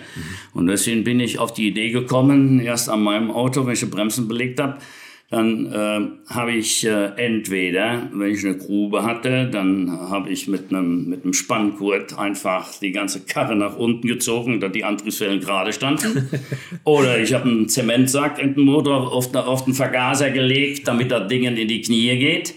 äh, und dann äh, habe ich nur den Kotflügel leicht gelockert, so schräg gemacht. Dann habe ich die Bremstrommeln alle gelöst und habe die Bremstrommeln so weit gezogen, wie ich konnte dort war dann, dann kriegte man oben so einen Schlitz, wo man gerade die, Bremstro die, die, die Bremsbeläge für die Trommelbremsen rausziehen konnte. Okay. So, und dann habe ich wirklich mit den Händen blind, weil ich ja wusste, wie alles aussieht, habe ich da innen drin alles, äh, die Bremsbeläge alles losgemacht und so weiter. Dann habe ich die rausgezogen, habe ich die neuen da wieder reingetan, unten hin alles wieder blind zusammengebaut. Aber jetzt muss man ja die Bremsen noch einstellen. Das ist beim Trommelbremsen ganz schwer. Die hatten unten Eischeiben, aber mit den Eischeiben musst du so machen, dass die auch richtig schön anliegen. Ja. Ja gut, äh, bei neuen ist das gar nicht so einfach, weil das kann man ja einmal so richtig testen, wie die Eischeiben sitzen müssen. Dann hat man schon mal eine relativ gute Grundlage und man baut zusammen. Und wenn es dann der zieht, baut man halt nochmal kurz auseinander und fummelt so lange dran, bis, bis er Geht immer noch schneller, als wenn man alles Und wenn, man, und wenn man hätte. beide Seiten gleich falsch eingestellt hat, ist das ja auch War's super. auch Die okay. müssen ja nicht 100% Bremswirkung haben, es reicht ja auch 80 oder 70. War eh schon eine überdimensionierte Riesenbremse. Ne? Richtig, richtig. Nee, und dann war ich wirklich, ich sag mal, in einer Viertel oder noch schnellerer Zeit war ich mit den Bremsenbelegen fertig. Also, und, und dementsprechend habe ich natürlich auch den ganzen Studenten und Kumpels einen Preis gesagt, wenn sie die Bremsen belegen wollen. Und dann habe ich mir einen, äh, einen alten Hühnerstall mit Naturboden auf dem Bauernhof, ich glaube für 20 D-Mark im Monat, gemietet. Und dann habe ich da angefangen, Enten zu reparieren. Und immer, wo ich irgendwo Werkzeug schnurren konnte, also ich, hatte ja kein Geld, um jemals zu kommen, aber dadurch bin ich so richtig reingekommen. Und dadurch habe ich auch so die ersten ja, D-Max und so was gemacht. Äh, Und dann äh, irgendwann äh, habe ich immer mehr Know- Know-how gehabt. Und dann bin ich auf die Idee gekommen, immer aus zwei Totalschäden von einer Ente eine neue Ente zu machen. Weil das ging so einfach, weil eine Ente hat ja ein Häuschen, was du auf ein Fahrgestell setzt. Ist ja nicht eine selbsttragende Karosserie. Genau, ja. Und deswegen konnte man am Häuschen, das war auch vom TÜV überhaupt kein Problem. Dort konnte man zersägen, wiedereinander schmeißen, poppen, Dingsbums, hat keinen interessiert. Also musste ich, habe ich immer geguckt, einen Totalschaden, die Ente hat da vorne eingekriegt. Dann war zwar vorne alles Bratsch, aber meistens war das Häuschen noch in Ordnung. Dann war das ganz ein, einfach, da musste man ja einen neuen Rahmen, Häuschen rüber. Aber wenn so ein richtiger Totalschaden war, dann war ja vorne alles platt und auch das Häuschen vorne A-Säule chrom und so weiter. Ja, dann habe ich gewartet, bis ich einen Auffahrunfall hatte, wo von hinten alles platt war. Das musste nur vor der B-Säule dann äh, sein, auch wieder ja. aufhören. Ja. Und wenn ich dann das vordere Teil hatte, was äh, bis zur, äh, also klar, mit dem Heckschaden habe ich dann hinten abgeschnitten, hatte ich das vordere Teil des Häuschens bis zur B-Säule und bei dem anderen Ding, äh, da habe ich halt äh, umgekehrt abgeschnitten, nee, also vorne abgeschnitten und dann habe ich so abgeschnitten, dass sie einen Zentimeter zu lang waren und dann habe ich die Bleche übereinander lappen lassen, habe dazwischen so schwarzes Gummi, Klebe, Dingsbums, Dichtungsmittel Das ist hab nicht dazu irgendwo. weil ich noch zu dem Zeitpunkt noch nicht schweißen konnte, dann alles schön gespachtelt, wieder neu lackiert. Das waren die geilsten Enten der Welt. Mensch, und, so eine Custom-Made bei Titus-Ente, wenn es sowas heute noch gäbe, oder? Äh, ja, wäre wahrscheinlich es nicht gab sehr haben. viele Custom-Made ja. bei Titus-Enten. Ich habe sogar mal ein Auto gebaut als Student, äh, weil ich so ein Citroën-Fan war. Und hier waren die Engländer stationiert.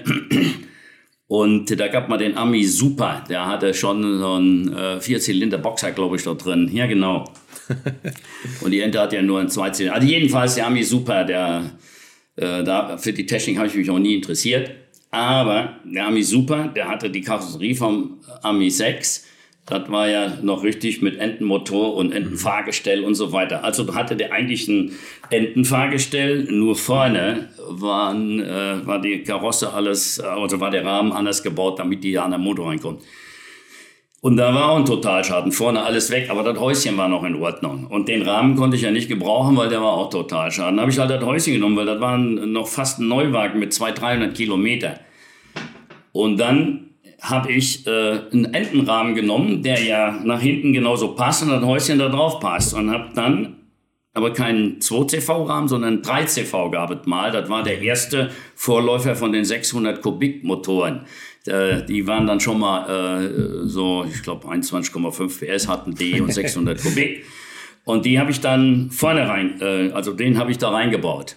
Jetzt hatte ich nur das Problem, dass der Ami Super, der hatte Knüppelschaltung und die Ente hat ja eine Krückstoffschaltung. Ja, genau. Und dann habe ich mir selber eine Konstruktion gebaut, wie ich mit der Knüppelschaltung vorne das Getriebe, das Entengetriebe, was oben so ein Stift draus hat, äh, bewege, damit richtig in Gänge reingehen.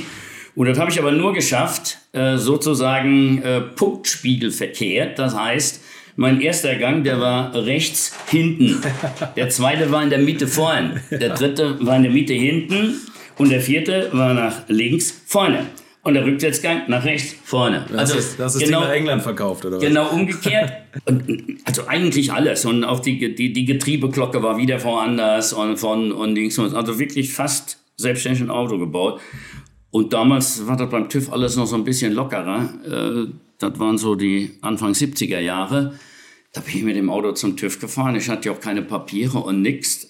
Da habe ich echt geschafft, da habe ich neue Papiere gekriegt und als Hersteller stand immer Citroën drin, sondern Dittmann.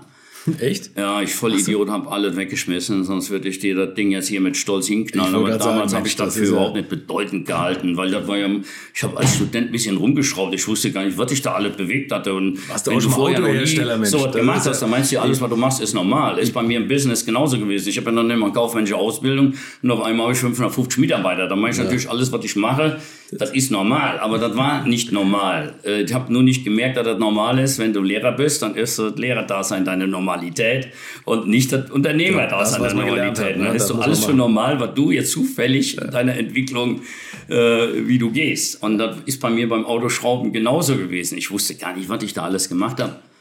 Mein Sohn hat ja auch irgendwann, Gott sei Dank, nochmal gesagt, er wird mit mir gerne äh, so ein Fantasieauto bauen. Da war, ich glaube, da ist er gerade 18 geworden oder so. Da habe ich mich so gefreut, weil ich dachte, endlich schenkt er mir auch mal was zu Weihnachten. und dann haben wir wirklich, ich glaube, sieben Jahre lang äh, haben wir, sieht ein bisschen aus wie ein äh, Super 7. Okay. Also so, so eine Art, äh, ja, man müsste sagen, Duo-Cock. Ne? also wir haben Gitterrohrrahmen genommen, äh, den haben wir gekauft Deswegen, weil wir wollten den ja zulassen und wir wollten auf alle Fälle einen V8-Motor drin haben. Und wir wollten nicht das Riesenproblem haben, dass wir ganz alles alleine äh, links und okay, der Rahmen, den gab es schon mal äh, als äh, Super 7. Äh, ja, schon mal ein V8 ja, da gibt es ja den Original und gibt ja viele, die, ja. die so ähnliche Autos bauen. Da ist schon mal ein V8-Motor drin gewesen. Also muss es möglich sein, diesen Gitterrohrrahmen dafür anzumelden. Und dann haben wir eine, eine alte äh, rohe Vitesse äh, da haben wir schon äh, Autoring gefahren, äh, Sohn und ich, mit einem alten Mustang.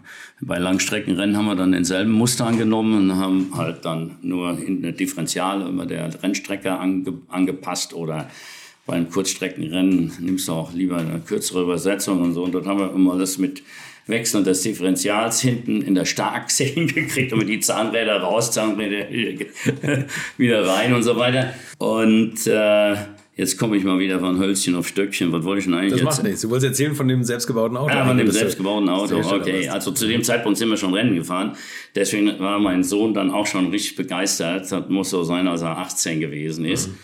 Und äh, dann haben wir mit dem Know-how oder was wir, was wir da, ich da aufgebaut haben, auch die Rennmotoren immer selber zum großen Teil am Anfang gemacht. Äh, und äh, ja, wir sind auf den Schrott gegangen. Wir haben uns, äh, ah ja, jemand, der in der HTWT hieß das früher noch, historische Tourenwagen-Trophy heute aus äh, Mangel, weil die GT-Klasse wird nicht mehr voll, die historische und die Touring-Klasse wird auch nicht voll. Also haben sie jetzt HTGT gemacht und haben zwei Serien zusammengelegt. In der sind wir immer gefahren, in der HTWT und später in der HTGT. Und äh, ja, und da war halt einer, der ist mit dem Mini, da war ein Engländer, der ist immer aus England rübergekommen und so weiter. Der hatte eine, eine Logistikfirma oder eine Spedition. Und der hat uns gesagt, ach du, ist, ist, bei uns da steht ein uralte äh, roher Vitesse, total durchgegammelt, aber Motorgetriebe ist ja in Ordnung. Ja, genau so was suchen wir. Und äh, wir haben gesagt, wir suchen das. Und, äh, ja, und dann kam irgendwann ein LKW hier vorbei, hat so ein Schrottauto runtergeschmissen. da haben wir ja, Motorgetriebe ausgebaut und haben alles dran umgebaut, dass das in den Gitterrohrrahmen passt. Wenn ich dir Bilder zeige, wie wir diesen Kavenzmann in diesen grazilen Gitterrohrrahmen reinstecken, das glaubst du überhaupt nicht, dass das, dass das halten kann. Aber es hat funktioniert. Das funktioniert, Hammer. Und dann äh, mussten wir ja auch äh, hinten ein Differential irgendwie benutzen. Dann haben wir halt ein Differential passend gefunden beim Ford Escort auf dem Schrott. Und dann haben wir uns die ganzen Tragarme, die ja bei den Buggies heißt er immer A-Arms, diese äh, Ja, Die Querlenker. Querlenker, genau. Mann, oh Mann. In jeder Szene heißt das wieder anders und dann äh, ich nehmen mu das nicht erst so musste genau. mich, mich, weil zum Schluss bin ich nur noch Rallyes gefahren und dann heißt das immer A, also mit, mit so Buggies. Und äh, bei den Buggies heißt das immer A-Arm. Dann habe ich mich jetzt endlich an A-Arm gewöhnt, da fällt mir wieder Querlenker nicht ein und so weiter. also wie auch immer, jedenfalls, äh, ja, vom Schrott alles verchromen lassen, alles selber zusammengebaut. Sogar die ganze, die ganze Karosserie ist Aluminium, alles selber gemacht. Ja, hinten was einfach war, wo wir hatten, wir hatten noch keine Kantbank und nichts, das haben wir alles am Schraubstock rumgekloppt und irgendwie. Und deswegen sieht er von hinten relativ kantig aus, weil wir das ganz selbst gemacht haben. Und vorne haben wir ein Blech, habe ich aufgezeichnet, dann äh, von der Firma biegen lassen. Alles in einem Stück. Das haben wir dann auseinandergesägt, und damit das hinterher passt. Und dann aus dem einen dann halt den Teil gemacht, wo dann Armaturenbrett drin ist. Und dann hatten wir genau noch ein Teil, was dann davor passte. hat man mit vier Schnallen dann festmacht. Ja, und dann passte das nicht mit dem Motor, haben wir oben ein Loch reingeschnitten, haben den Motor rausgucken lassen. Und äh, hinten die Räder wollte mein Sohn auch unbedingt freistehend haben, nicht verbunden mit der Karosserie und so weiter. Wir haben uns natürlich nicht erkundigt, kriegt man sowas überhaupt durch den TÜV. Ich wollte es gerade fragen, als Ja, guter das war Deutscher. ganz easy, weil das ist auch immer, wie geht man zum TÜV hin? Verstehst du? Geht man da als der Großkotz hin und erzählt denen, dass sie keine Ahnung haben und dass man genau alles richtig gemacht hat? Oder kommt man da, äh, wie soll ich sagen, als der obersympathische Schrauber, der viel, viel weniger Ahnung hat und geht zum großen TÜV-Beamten und sagt, ich habe ich hab mal hier was vorbereitet, äh, kannst du mir bitte sagen, wie ich das durch den TÜV kriege? Man muss den, den TÜV-Menschen natürlich die Verantwortung geben. da kommt der und das Gefühl Pädagoge geben, der kann dir helfen und so was, dann geht das viel besser. Und äh, ja, und dann bin ich zum TÜV gefahren. Der hat natürlich jede Menge ähm, Beschwerden gehabt und mir gesagt, was ich machen muss. Das war aber gar nicht so viel. Der Motor durfte nicht rausgucken, hinten durften die Räder nicht freistehen. Äh, äh, ich hatte keinen Hitzeschutz an den beiden Sidepipes, links und rechts. Und äh, ja, und dann noch tausend, tausend Kleinigkeiten. Ähm, und das habe ich dann, äh, ich hab, wir haben nichts mehr umgebaut. Wir haben uns äh, eine Gummimatte gekauft oder besorgt, so einfach, ich sag mal, 5 mm Gummi, so richtig schweres Gummi. Dann habe ich einen Teil geschnitten, habe das oben auf der Motorhaube gelegt, war der Motor weg, habe ich das mit schwarzem Tape, mit äh, Gaffer, mit Panzerband zugemacht, zock, war das Motorproblem gelöst. Äh, war ungewöhnlich, aber der TÜV konnte nichts mehr finden, weil ich habe extra dann, ich habe gesagt, wo steht das, welcher Paragraph? Und dann habe ich das gelesen und habe ich das genau danach gemacht. So, mit, der, mit dem Hitzeschutz habe ich auch gesehen, jo, brauchst einen Hitzeschutz. Und dann habe ich gerade hier vom Haus die Dachrinnen neu gemacht und die Dachrinnen passten genau eine, eine Größe mehr wie die, wie die, wie, wie die Sidepipes. Da habe ich die Dachrinnen mit dem Original Dachrinnenhalter, die man, wo man die oben am Dach macht, habe ich die unten am Rahmen festgeschraubt und vorne einen scharfen Kantenpakete. War alles klar, war alles prima. Und hinten die freistehenden Räder habe ich in den Griff gekriegt, weil ich habe dann nachgeguckt und dann habe ich gesehen, ja, es geht aber nicht um die Räder, sondern es geht um die Kotflügel hinten. Die Kotflügel dürfen nicht mit dem Rad äh, sozusagen äh, separat. Die Kotflügel müssen verbunden sein mit der Karosserie. Ja, okay. Aber sonst steht da nichts. Was habe ich gemacht? Ich habe auch Gummilappen genommen ne, und habe die am Kotflügel mit äh, Obnieten und großen Unterlegscheiben habe ich die festgemacht und dann haben die Kotflügel mit dem Gummi an der Karosserie hoch und runter geschliffen und dann war das wieder okay. Mensch, das ist, du bist ja eine Riesenmotivation für jeden Hobbyschrauber. das, das scheint doch zu gehen. Ja, ich glaube, ich bin, ich bin einer der ganz wenigen, der ein Original GT40 im Renntrim äh, Straßen zugelassen hat. Ich meine, das muss er erst mal schaffen. Ist das ein Original GT40? Ja, 1000, Nummer 1042. Ja Gott, jetzt muss ich dazu sagen, äh, ich bin ja immer ein ganz, ganz offener Typ und nicht so einer, der hier, ich alleine und Dings und so weiter. Äh, es ist eh also es gibt nicht viele GT40, äh, wo jemand wirklich sagen kann, äh, das ist äh, mit Geschichte von vorne bis hinten nachweislich das und das Auto. Wow.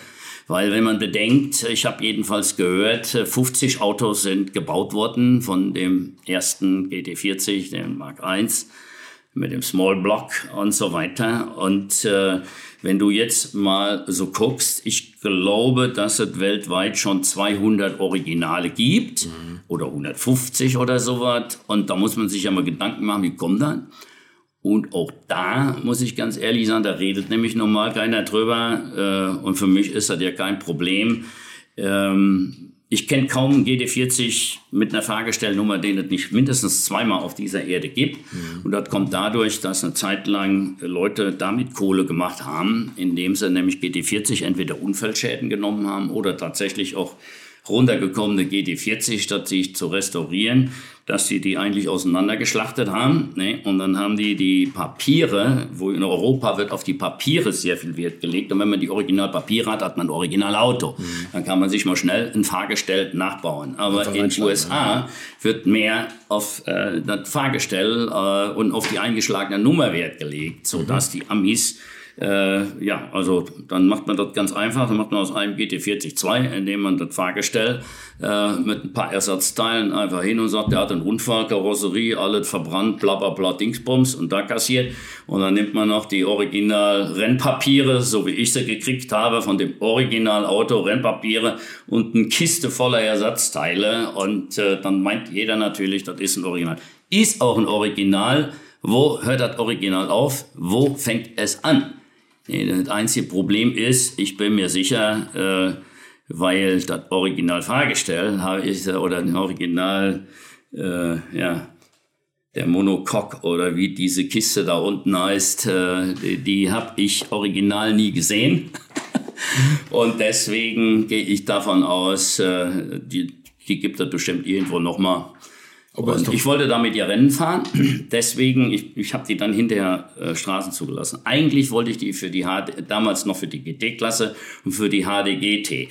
Deswegen habe ich mir auch ein GT40 besorgt und deswegen musste ich ja auch ein Original haben, was zumindest so ein handfestes Original ist, dass das auch historisch bei den Rennen fahren darf. Da kann man ja nicht mit dem Replika fahren. Mhm. Und deswegen, ähm, äh, und ich bin schon mal äh, ein Langstreckenrennen auf dem GT40 von einem Freund äh, mitgefahren. Und das hat mich dann schon sehr begeistert. Und als dann die, die HTWT mit der GT zusammengelegt wurde als HDGT und vorher bin ich immer mit meinem Mustang um die ersten drei Plätze gefahren oder mhm. meistens um die ersten zwei Plätze. Und da ist man ja schon ein bisschen verwöhnt so von der Anerkennung und Dings und dann fällt es einem sehr schwer, auch wenn man in der Klasse weiterhin an derselben Position fährt, bis ja im Gesamtfeld dann plötzlich schon nur noch unter der ersten fünf oder in der ersten zehn, egal wie du dir die Lunge aus dem Hals fährst, weil jeder Birnenpflücker mit dem GD40 sägt dich dann kreuz und quer, weil er denselben Motorblock drin hat, nur mit 100 PS oder noch mehr mehr. Flache Flunder liegt besser und ich fahre mir, den, ich, ich, ich fahr mir den Wolf und kämpfe wie ein Wilder. Und jemand kommt mit dem GD40 fährt, spaziert an mir vorbei und gewinnt immer, das hat mir gestunken. Und deswegen habe ich dann aufgehört und habe dann gesagt, nee, jetzt baue ich mir ein Auto, wo ich wieder mit gewinnen kann äh, es soll nicht am Auto liegen, wenn ich hinten rumfahre, sondern dann eher an mir. Okay. Und deswegen habe ich mit dem GT40 angefangen. Äh, jetzt hat er aber so lange gedauert, dass ich eigentlich gar keinen Bock mehr habe, den GT40 jetzt äh, da im Rennen einzusetzen, weil das ist ja auch wieder sehr viel Arbeit. Ja. Und, äh, aber ich habe alles vorbereitet. Ne? Ich habe sogar zwei Karosserien. Ich habe mir, damit ich Rennen fahren kann, äh, und ich weiß ja, dass ich äh, jemand bin, der halt kein Sonntagsfahrer ist und vor allen Dingen, wenn ich dann im Auto sitze als Rennfahrer, dann überlege ich mir auch nicht in der Kurve, es könnte ein Kotflügel kaputt gehen und nehme deswegen das Gas weg. Ne? Also dann, dann, dann, dann bin ich halt Rennfahrer und setze auch alles ein. Und da man dann doch äh, hin und wieder mal so ein paar kleine Schäden hat, äh, wenn man am Limit fährt, oder fährt einem jemand anders rein, habe ich gedacht, oh, da musst du dir jetzt erstmal von deinem GT40, ich habe eine Form, hatte ich mir gekauft, aber dann habe ich mir einen Formbauer geholt und mit dem zusammen habe ich das ganze Auto die Form abgenommen und die liegen alle bei mir hier nebenan äh, ähm, auf, dem, auf dem Speicher im Lager. Ähm, und die, die Karosserie, die ich hatte, habe ich gedacht, die ist mir zum Rennenfahren zu schwer. Mhm. Und dann habe ich eine neue Karosserie gebaut, hauchdünn, so wie die damals waren, weil ich habe diese, äh, diese Information bekommen, und der muss dann auch ganz dünn lackiert werden, damit das alles ganz leicht ist. Und wenn du dann die Haube aufmachst und guckst gegen das Licht oder äh, dies hält, dann kannst du durch die Haube mit Lack immer noch so ähm, meinetwegen den Horizont erkennen, ne, wo es heller wird und dunkler wird. So dünn muss das sein, dann ist das erst leicht genug. Ja, und mit diesem Anspruch äh, äh, habe ich natürlich die alten Sachen alle in die Ecke gestellt, habe mir alles neu gebaut und alles schön leicht gemacht. Hätte ich mal alles nicht machen sollen. Äh, ja Gott, jetzt habe ich Form. Das heißt, ja, wenn mal ja. einer irgendwo ein GT40 äh, in die Wand äh, rammt, der soll kommen. Soll sich bei dir Nirgendwo kann der günstiger an GT40 Karosse äh, rankommen als bei mir. Also Gibt es dazu auch eine eigene Firma, die, die Ford GT40 Company? Nee, nee, das, die, das ist alles die V8 Power GmbH. Die V8 Power GmbH da passt ja auch ein GT40 gut rein. Ja. Obwohl inzwischen sehe ich das ganz locker. V8 sehe ich auch weniger inzwischen so als eine Motorkonstruktion. Klar, ist das, bleibt das immer. Aber V8-Fan ist man ja geworden aus emotionalen Gründen mhm. und nicht, weil das gerade diese Konstruktion vom Motor ist, sondern das fängt damit an, dass, dass irgendwie dieser Motor auch so was von glorifiziert worden ist und der, dieser Sound, der da rauskommt und dann nicht nur gerade die Ford V8 Motoren, ich sag mal so, die laufen ja sowas von Unruhen Scheiße, weil die Fireorder sowas von unregelmäßig Aber das ist. ist doch gerade das, was es ausmacht, oder? Richtig. Das ist und gerade deswegen, der, der, der, nur ich habe das jetzt gerade ja, ja, provokativ genau. aus so einer nee, Technik gesehen. Weiß, ja, und dann beim Mustang, dadurch ist das gekommen, da wird ja die linke Zylinderbank über die linke äh, Auspuff nach hinten und die rechte Zylinderbank rechte nach hinten. Und da die Fireorder so unterschiedlich ist, hört sich das ja dann schon fast wie Stereo an, weil die rechte Seite ganz anders blubbert wie die linke Seite. Und dann äh, sind die Abstände in der Fire Order auch noch so unterschiedlich, äh, dass das Ding sich einfach, wie, wie soll ich sagen, ja, halt wie, wie Mustang anhört, ne? Ja, genau. So ganz typisch. Ja. Und, und diese Besonderheit und so, die hat natürlich eine riesen Emotion aufgebaut. Und beim, beim GT40, und das fand ich höchst interessant, ist ja derselbe Block drin, äh, den man halt durch eine andere Kurbelwelle äh, ein bisschen mehr Hubraum machen kann. Also es gibt den 289er Block, aber wenn man je nachdem, was man für eine Kohlwelle reinmacht, hat man 302 äh, Cubic Inch, äh, weil man einen höheren Hub durch eine andere Kohlwelle hinkriegt. Und äh, ja, dann, äh, und dann habe ich die ganzen Sachen gemacht, die man beim GT40 auch macht, beziehungsweise dann habe ich mit meinem Ex-Schrauber, den ich mal angestellt hatte, der meine Rennmotoren gemacht hat, der war fest angestellt, mit, äh, der hat äh, da natürlich die Hauptarbeit gemacht, mhm. weil da müssen ja beim Manifold in alles geschliffen werden, damit auch die Verwirbelungen, äh, dann will man wieder hier ein PS rausholen, da ein PS, alles gemacht, Weber Doppelvergaser drauf. Äh, und die, die, die, äh, wo ich gedacht habe, äh, weil ich mal ein Moped eingestellt habe, mit Gehör könnte ich jetzt auch einen V8 GT40 Motor mit Gehör einstellen. Ja. Ja, ja, die Folge war dann, dass ich einen Vergaserbrand hatte und äh, mit nacktem Oberkörper mit Ende 60 äh, mitten im Münster stehe, äh, am belebtesten Platz den Motorhaube schnell aufmache und mit meinem, also deswegen halt nackt, weil ich das T-Shirt ausgezogen habe. Ich wollte nicht mit dem Feuerlöscher ran. Ich weiß ja, wie viel Arbeit das ist, wenn ich da mit dem scheiß Trockenlöscher rein habe. Also habe ich mir den ne? T-Shirt ausgezogen und dann habe ich in die acht Tröten das T-Shirt drüber gelegt und überall reingesteckt. Da hatte ich sofort die hohen Flammen wieder im Griff. Da musste ich nur ja, ja, die ganzen Brandspuren an der Karosserie und an der Heckscheibe äh, wieder wegmachen. Aber seitdem kennt man dich endlich in Münster, oder? ja, genau, genau.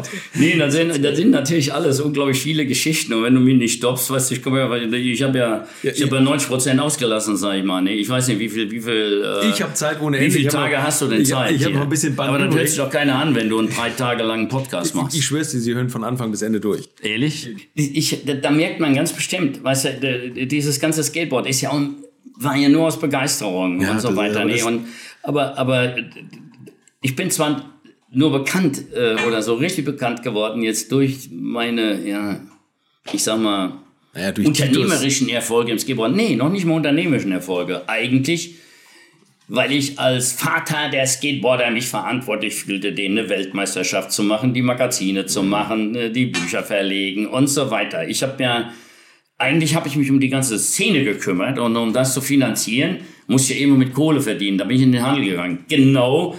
Eigentlich wollte ich ja Rennfahrer werden. Ja Gott, da habe ich gemerkt, scheiße, du kannst ja jetzt nicht ein, du kannst ja jetzt nicht hier äh, ein, ein, eine Rennserie gründen, äh, ohne Erfahrung, ohne Watt und Dingsbums, ja, und ohne Kohle und so gut fährst du jetzt nicht, dass äh, dich einer anstellt oder wie auch immer, dann, dann war ja noch zu Schulzeiten. Ich meine, wie man als Schüler davon träumt und da kann man das ja alles noch nicht. Also jedenfalls habe ich dann schnell erkannt, ja Gott, okay, den Rennfahrer, den knick mal äh, und ich will ja kein Träumer sein, sondern ich will Ziele, Ziele haben, ich will Wünsche haben, aber dann will ich mir die auch äh, erfüllen und dann dann mich richtig geil fühlen. Und äh, das ist ja das Schöne im Leben. Deswegen fahre ich ja so drauf ab auf Skateboarden das hat mit selbstbestimmten Lernen zu tun. Also ich habe irgendwann gemerkt, äh, der Mensch, oder zumindest bei mir trifft dazu, ich bin am glücklichsten, wenn ich die Möglichkeit habe, mir selbst die Ziele zu suchen, mhm. selbstbestimmt, was ich erreichen will, dann ganz alleine verantwortlich zu sein, dieses Ziel zu erreichen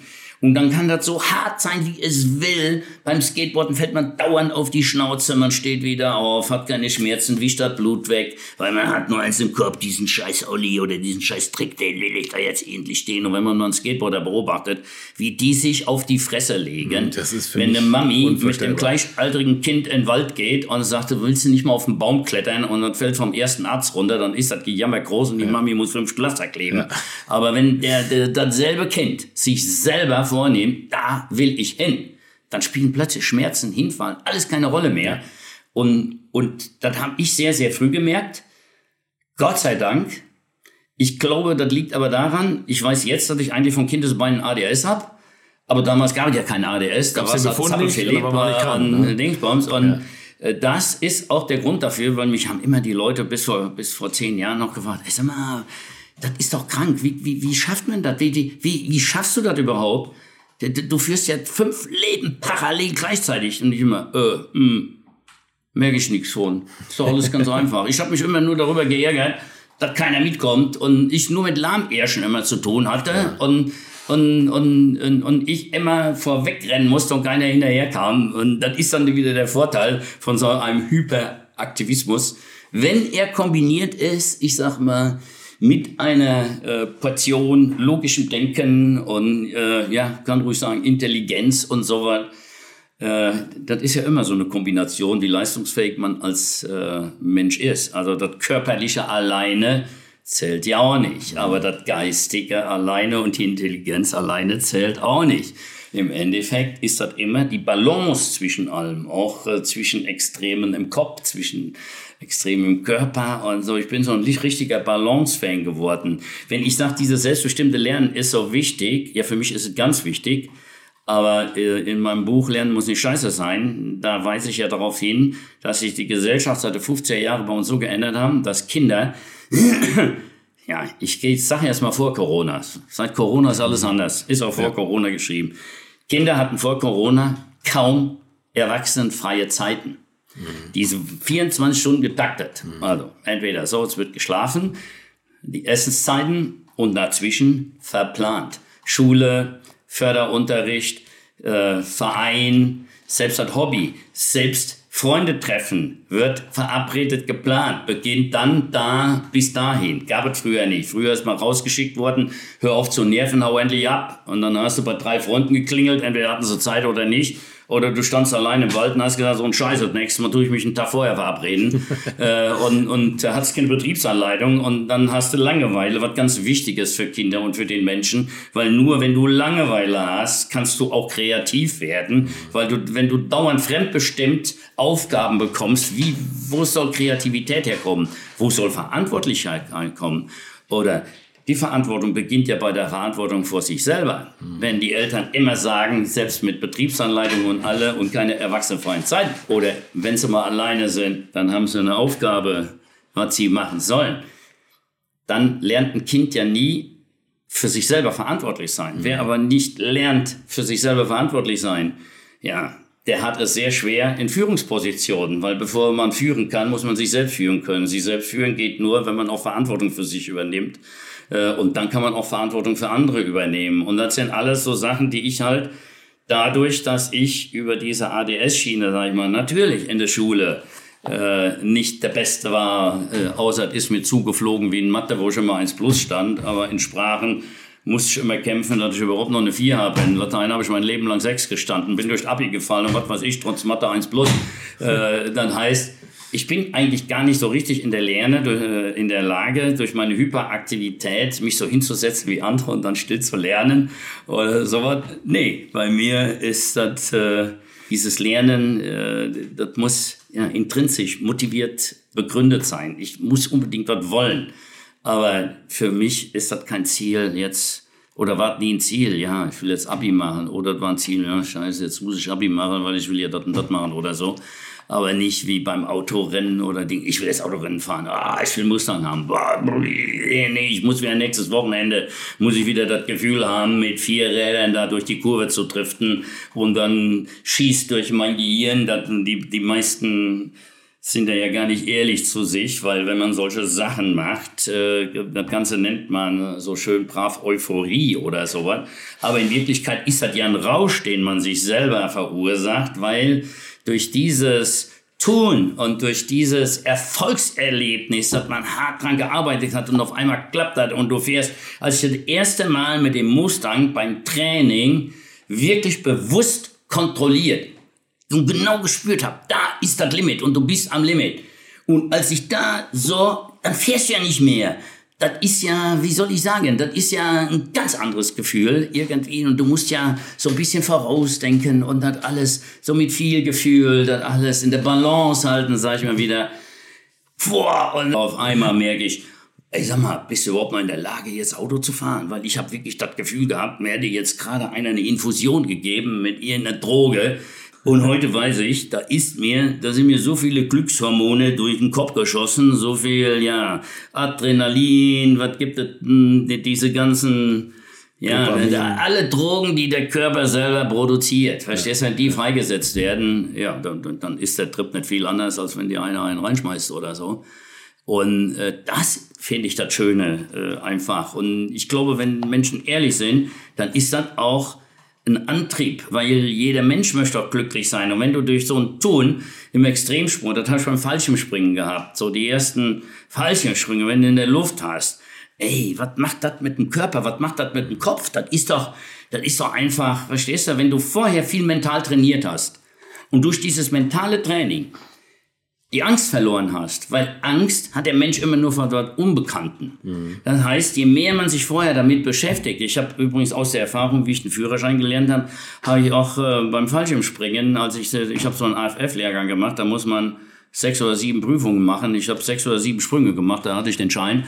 Das lag auch nur am mentalen Training, weil da kann man sich so im Vorfeld die Angst so mitnehmen, weil wenn man dann das erste Mal aus dem Flugzeug springt, hat man das Gefühl, man ist schon tausendmal gesprungen. Mhm. Weil man das auch sich so real. Ich habe mir dann wirklich vorgestellt, Tür geht auf, der Wind und was weiß ich und Dings und jetzt springst du raus und machst es so. Und die ganzen Sprünge, alles im Kopf wie ein Film und so weiter. Und wenn du dann das erste Mal da oben rausspringst, das war bei mir beim Autorennen fahren genauso. Wollte ich gerade sagen, sitzt du da auch so in der Vorbereitung, in der, in der Startaufstellung? Ja. Allerdings äh, muss ich sagen, bei meinem ersten Rennen, da, ähm, da war das schwierig, ne? weil da bin ich anders reingegangen. Weil ich dachte, oh, ich fahre immer schon schnell Autos, bin schon vom Nürburgring geflogen und Dings und so weiter. Das wird beim Rennen auch nicht viel anders sein. Und ich war ja, ich bin ja bewusst, wie ich eben erzählt hatte, nie zu einer Rennstrecke gegangen, weil ich wollte mich ja nicht quälen, weil wenn will ich ja selber fahren. Ich habe das erste Mal eine Rennstrecke live gesehen, als ich äh, mein erstes Rennen gefahren habe. Und da hatte ich, äh, ja, und eine historische Rennlizenz zu kriegen, ist ja nun mal kein Problem. Damals nicht. Ich musste 200 D-Mark noch äh, nach Frankfurt schicken und dann kam meine A-Lizenz. Dann durfte halt mit den alten Schinken äh, auf der Rennstrecke. Und äh, ja Gott, und in Spa wollte ich einen Mustang testen, ob ich den kaufe. Habe noch nie ein Rennen gefahren und äh, Mustang sowieso noch nie. Noch nie einen Mustang gefahren. Und äh, das war schon lustig. Und dann habe ich mir alles zusammengeliehen, Helm, Anzug und so weiter. Ich habe dann mit einem Bekannten gemacht, weil alleine hätte ich das nie gemacht weil da war ich in so einer Geschäftsphase, wo ich kaum Zeit hatte. Wann war das ungefähr? Das muss, 90er? Nee, das muss ich drüben erzählen. Das, ja, doch, Anfang 90er. 90er. ja, das, doch, in den 90ern. War in den 90ern. Und äh, das war, insofern habe ich Glück gehabt, ich bin mit jemandem essen gegangen und der erzählte mir, er will jetzt historische Tourenwagen fahren. Sag ich, boah, nee. Habe ich gesehen, da ist meine Chance. Dann habe ich mit ihm direkt vereinbart, okay, pass auf ich zahle alles zur Hälfte mit, aber du musst dich drum kümmern. Du besorgst einen Rennwagen und so weiter. Du besorgst mir Rennlizenz, du besorgst mir alles, einen Helm und Dings und Dingsbums. Und äh, dann gleich, ja, okay, da brauchen wir auch einen Rennwagen. Ne? Ich gesagt, okay, du besorgst einen Rennwagen und Dings. Ne? Und dann kam er an, hier, der Mustang ist zu verkaufen. Übrigens, der den Mustang damals den ersten verkauft hat, dann, den habe ich irgendwann eingestellt als mein Rennschrauber. Tatsächlich. Aber, ja, so klein ist dann die Welt. Äh, und äh, ja, das war so ein blauer Mustang mit weißen Streifen, so wie sie alle dann so aussehen mit diesen Racingstreifen. Und dann sind wir nach Spar gefahren, weil er sagt, nächste Rennen ist in Spar. Äh, ich bringe den Mustang hin und dann könnt ihr das Rennen mitfahren. Und dann entscheidet er, ob ihr das Auto haben wollt oder nicht. Und das Rennen kostet so und so viel. Ich, der absolute Laie. Und da, da habe ich mich wirklich, weil ich nämlich nicht mental trainiert habe und mich nicht mit beschäftigt habe, weil ich so geschäftlich eingebunden war und das nicht alleine gemacht habe, ne, bin ich gar nicht auf die Idee gekommen, weil ich hatte ja den anderen, der regelt ja alles, also musste ich um nichts kümmern. So, und schon, das Auto war da, wir sind angekommen und ich, wie so ein kleiner Junge, wir kommen an, ich habe noch nie eine Rennstrecke gesehen. Ich habe gesagt, ey, wo, wo ist denn hier, wo, wo kann ich hier gucken, wo kann ich hier gucken? Ja, da ist die Boxengasse. Ich zu Boxengasse gelaufen. Und äh, früher waren ja noch die nicht äh, die, die, die Vergitterungen und alles nicht da, sondern nur hüfthoch eine Mauer und da konntest dich drüber lehnen. Ja.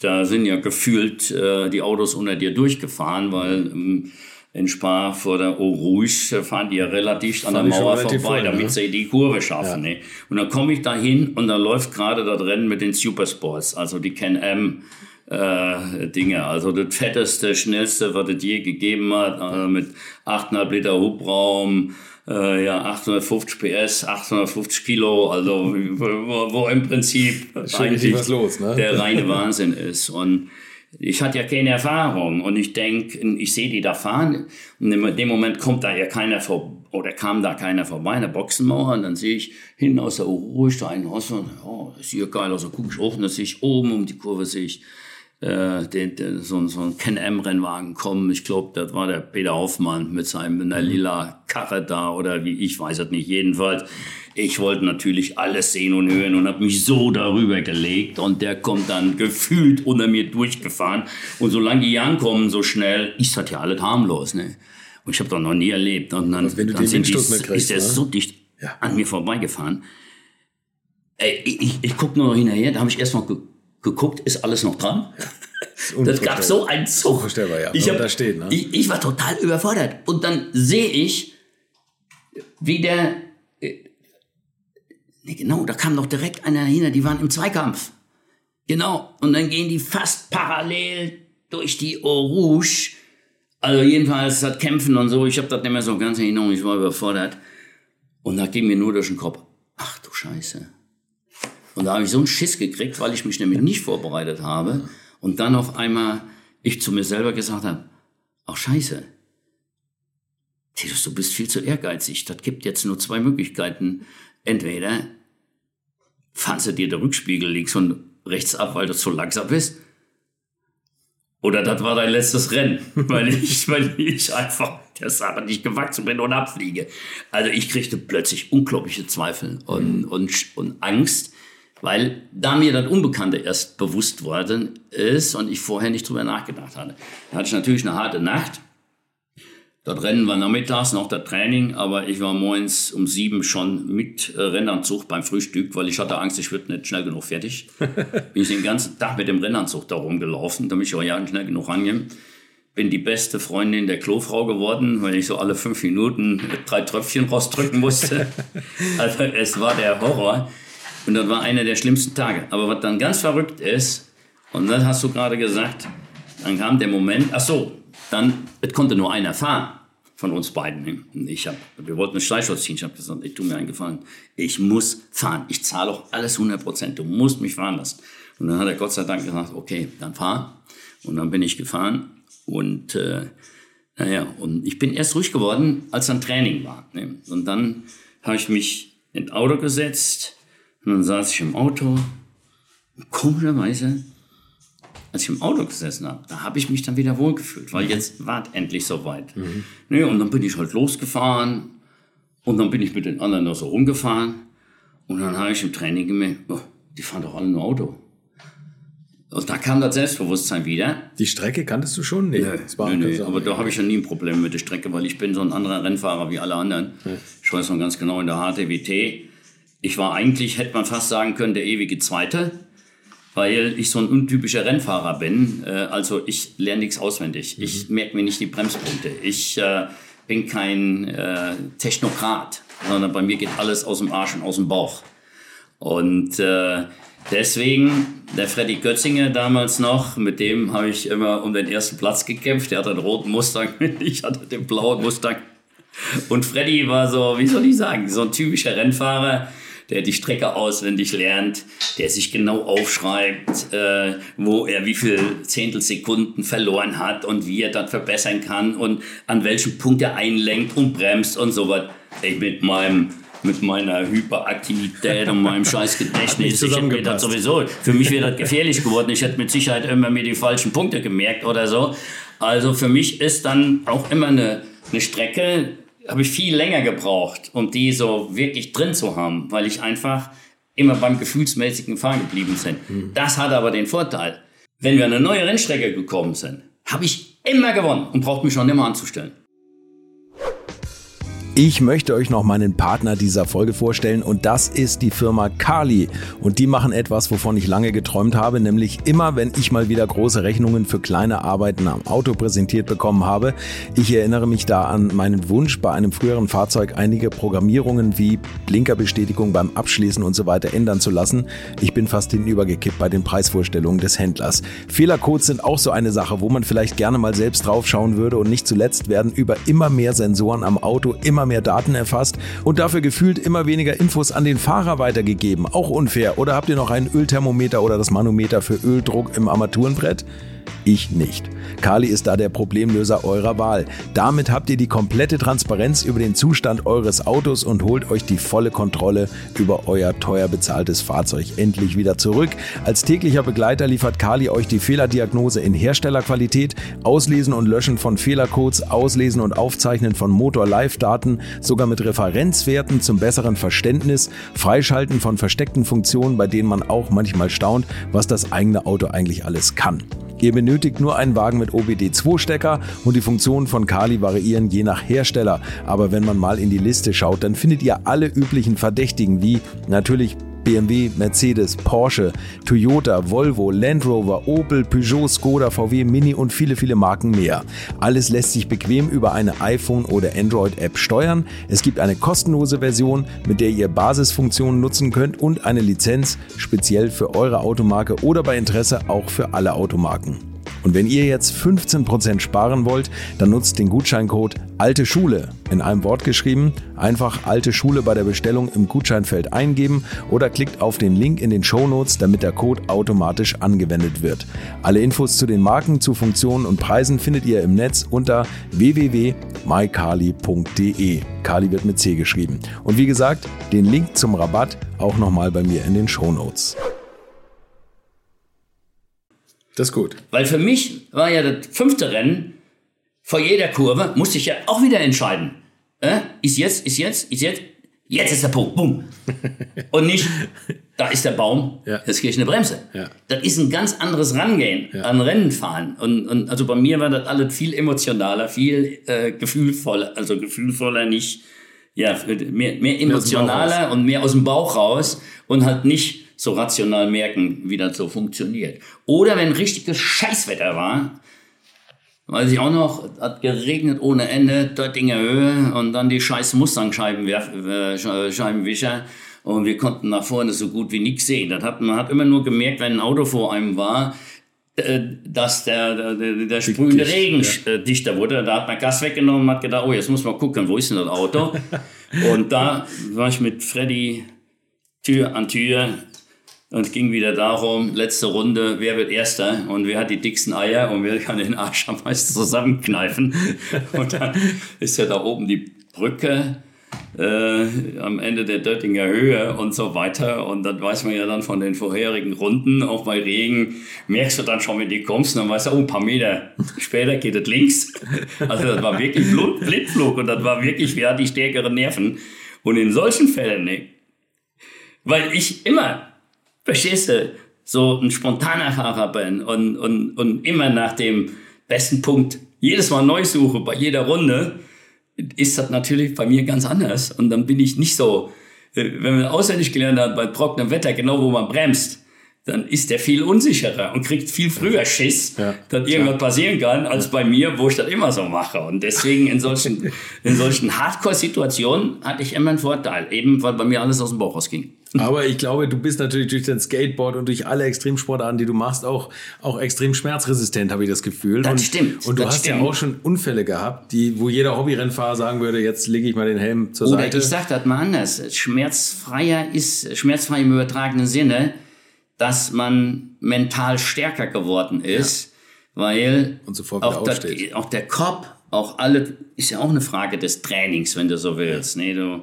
du kannst ja auch dein, dein, dein, dein, deine Hirnschleifen trainieren und mentales Training äh, heißt ja schon Training und äh, das macht, ne, das macht wirklich eine Menge aus. Und, und dann auch äh, wenn man gelernt hat und immer dran arbeitet, dass man Erfahrungen, auch Körpererfahrungen, auch äh, überhaupt Erfahrungen aus irgendeinem Bereich irgendwann lernt zu transformieren dadurch, dass du dich mit den Voraussetzungen des anderen genau beschäftigst. Also meinetwegen, wenn ich vom Skateboard fahren äh, auf Rennen fahren oder umgekehrt. Ich bin ja eigentlich vom Rennen äh, fahren mehr aufs Skateboard fahren gekommen, wenn man so will. Nee, eigentlich bin ich vom Autofahren zum Skateboard fahren und dann vom Skateboard fahren zum Rennen fahren, so ist das richtig. Aber ja, dann auch da habe ich äh, nach Gemeinsamkeiten gesucht und das war ganz einfach. Ja, beides hat vier Räder, beides hat Achsen und so weiter und so fort. Und bei beiden geht es eigentlich um dasselbe, nämlich um die Beherrschung eines Geräts in einem Grenzzustand, in einem, äh, ja, in, in, in einem, wie soll ich sagen, ja, in, in einem in so einem Schwebezustand. in einem. Bereich, den man nicht überschreiten sollte und den man kennenlernen muss, damit man auch sicher wieder aus diesem Bereich rauskommt. Und je mehr man diesen Bereich kennt, den Grenzbereich, und das ist im Skateboarden genauso wie beim Autorennenfahren, desto schneller wird man natürlich, weil man ruhiger wird, weil man sicherer wird, weil man mental stärker wird, weil man ganz genau weiß, mir kann ja nichts passieren, wenn ich jetzt nur immer ganz langsam, wenn ich genau weiß, wo ich bin und gehe dann langsam weiter, dann merke ich schon irgendwann, ui, jetzt wird aber der Arsch etwas äh, äh, unsicher oder wie auch immer oder beim Skateboard genauso, das spürst du auch, äh, bevor du die Haftung verlierst. Und äh, ein Setup beim Skateboard hat dieselben Auswirkungen wie beim Auto. Das heißt, wenn ich da weiche Rollen drauf tue, äh, um jetzt äh, bei auf groben Straße zu fahren und will Slalom fahren, dann habe ich eine ganz andere Achsen, habe ich andere äh, Gummis da drin, Lenkgummis und so weiter, als wenn ich da in der Halfpipe gehe oder fahr Freestyle oder wie auch immer. Und beim Auto machst du das ja eigentlich ganz genauso, Ewig, ja, weil Physik bleibt Physik. Wenn du dich mit vier Rollen vorwärts bewegst und auch mit dem Skateboard das Ding querstellst und du dann, ja, beim Skateboarden äh, ist das halt, äh, heißt das halt ein bisschen anders. Äh, Da ist das halt kein Driften, sondern Sliden. Und, aber inhaltlich Ist hat das das Gleiche, ja. extrem miteinander zu tun. Und insbesondere, was am meisten miteinander zu tun hat, das ist ja der Umgang damit. Also, was passiert bei dir im Kopf? Ähm, dieses herrliche Gefühl, weshalb will denn ein Mensch überhaupt Rennen fahren?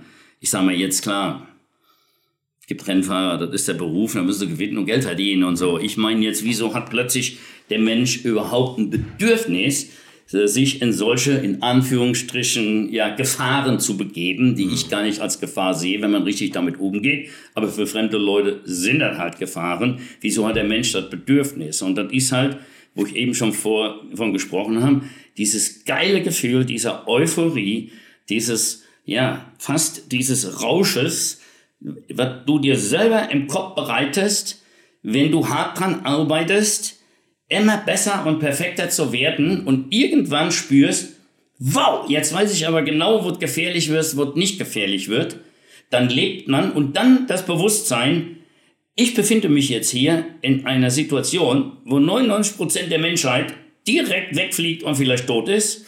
Oder ein Skateboarder, der da irgendwie das Geländer, äh, was weiß ich, oder zehn Stufen oder wie auch immer, der hat auch, das macht er sich nicht so klar wie ich, aber unbewusst ich hatte ein erhabenes Gefühl, ein stolzes Gefühl, weil ihm Bewusstsein, weil ihm bewusst ist, ey, ich habe da gerade was gemacht. Da würde keiner unverletzt rauskommen. Und hier, ich bin da, ich hab's alles im Griff.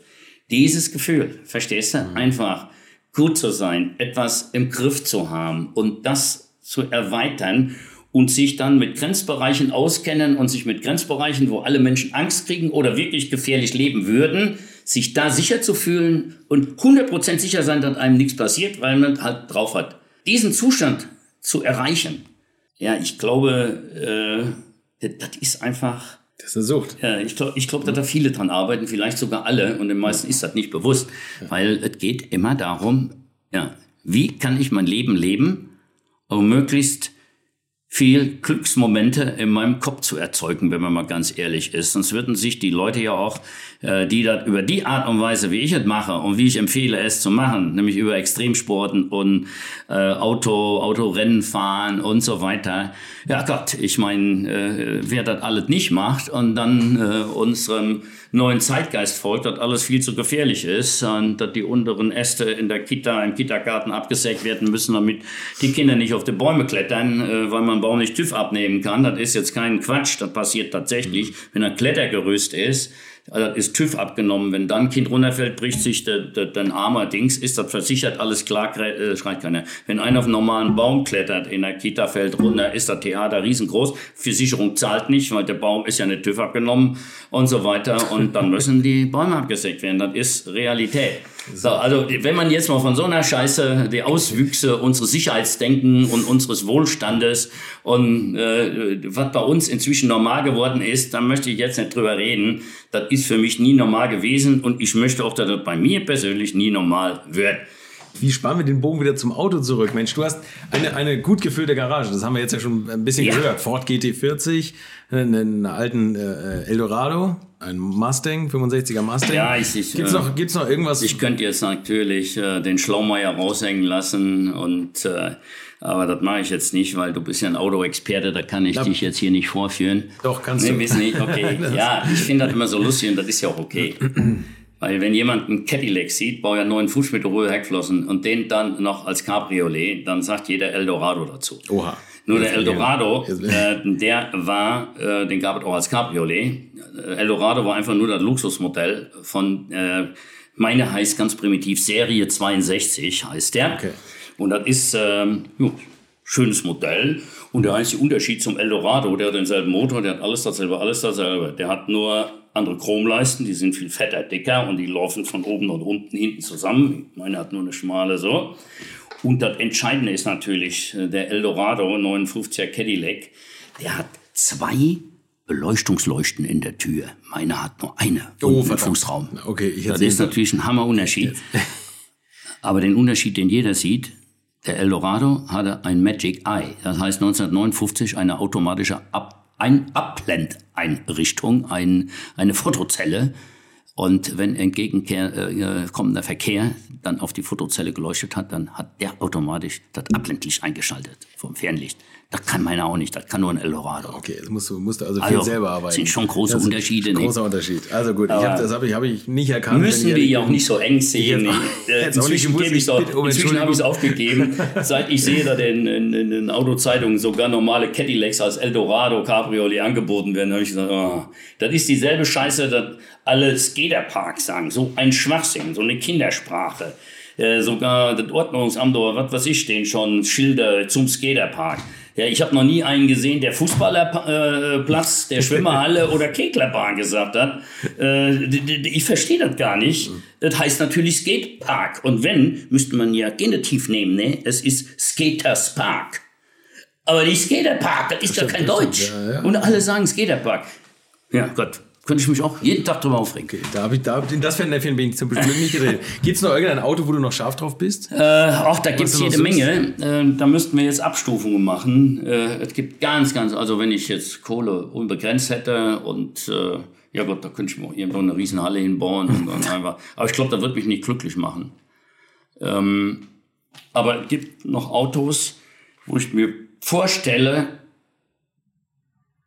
dass ich die mal ganz gerne auch äh, ein bisschen länger fahren würde. Das wäre zum Beispiel ein Citroën SM. Oh, mit Maserati-Motor. Mit Maserati-Motor und äh, deswegen wird ja auch SM als Sadomaso bezeichnet, ne, weil ja, genau. sich die Finger bricht, wenn man da dran schraubt. aber, aber so, also ich sage mal im positiven Sinne, perverse Autos, nee, ungewöhnliche Autos, sag ich mal. Pervers hört sich immer ein bisschen doof an. Ähm, die komplett aus dem Rahmen fallen. So fasziniert mich sehr. Deswegen, ähm, oder die, die auch technisch so eine Innovation waren. Ich meine, ähm, ich kann die fast alle jetzt, was mich interessieren würde, sind immer solche, die waren noch nicht mal manchmal erfolgreich, aber eigentlich, oder sie waren zu früh, wie der mhm. Tacker zum Beispiel. Ne?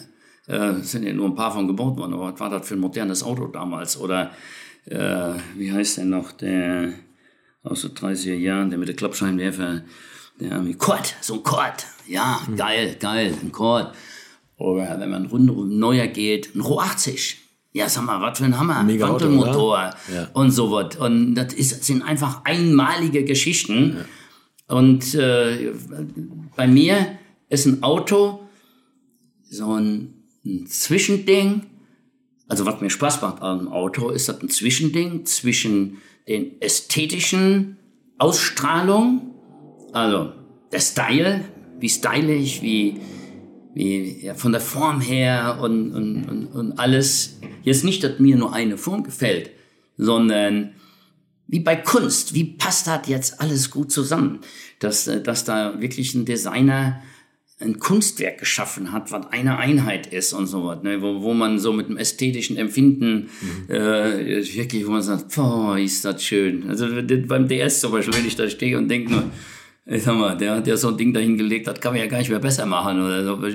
Das jetzt beim Ro 80, ja, mir gefällt auch die Karosserie, aber da ist der jetzt nicht, der ist da auch innovativ, aber da ist er jetzt nicht der Oberknaller. Mhm. Aber dieser Wankelmotor, das ist dann faszinierend. Also beim SM, ja, was soll ich sagen, der ist einfach der ist von vorn bis hinten outstanding. Ne? Mit den, hm? mit den, der ist von vorn bis hinten outstanding. Ach, mit den ist, Scheinwerfern, die in die Kurve und, leuchten. Und der, ist, äh, ja, und der ist auch so ungewöhnlich vom, also ich, ich liebe ja auch, wenn ich von Ästhetik rede, da kommt noch mal mit, das muss auch ungewöhnlich sein. Also ja, und das ist ja immer am schwierigsten. Das etwas, was komplett aus dem Rahmen fällt, aber trotzdem jeder sagt, boah, wie geil ist denn das denn? Und das gibt's noch einmal.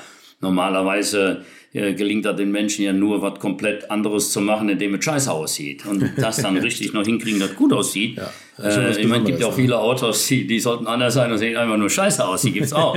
Aber es gibt auch die, die komplett anders sind und trotzdem richtig sind, ne? gut rüberkommen. Was gibt's da noch? Ja Gott, ich meine, werde ich wahrscheinlich nicht mehr finden. Äh, am liebsten hätte ich meinen alten HY wieder, diese Weltblechkiste von Citroën, äh, die habe ich mal aus Belgien eine Zeit lang importiert und an Freunde verkauft und als Wohnmobil umgebaut. Und als unser Sohn geboren wurde, da hatten wir natürlich unten ein Problem, weil das nur, nur für zwei Leute gebaut. Da habe ich einfach oben ein rechteckiges Loch zwischen die zwei Dachholme geschnitten und habe das Wellblech oben aufgeschnitten.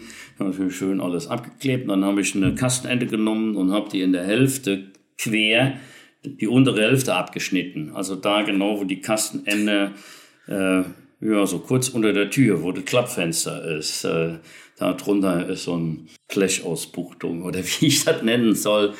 Da habe ich die abgeschnitten, unten rumgeklebt, wieder rumgebogen und mit meiner berühmten Art und Weise schön Dichtmasse und Gummi dazwischen oben drauf gepoppt. Und dann hatte ich also auf der auf dem Wohnmobil unseres HY, ein Wohnmobil hört sich auch falsch an, alles selber ausgebaut mit, mit Brettern und Schlafgelegenheit, äh, Schlafgelegenheit und Küche und Dings. Das war schon richtig schön gemacht, aber nach unserem Geschmack halt, ne? Mit richtigem Holz und was weiß ich, wie in der Berghütte.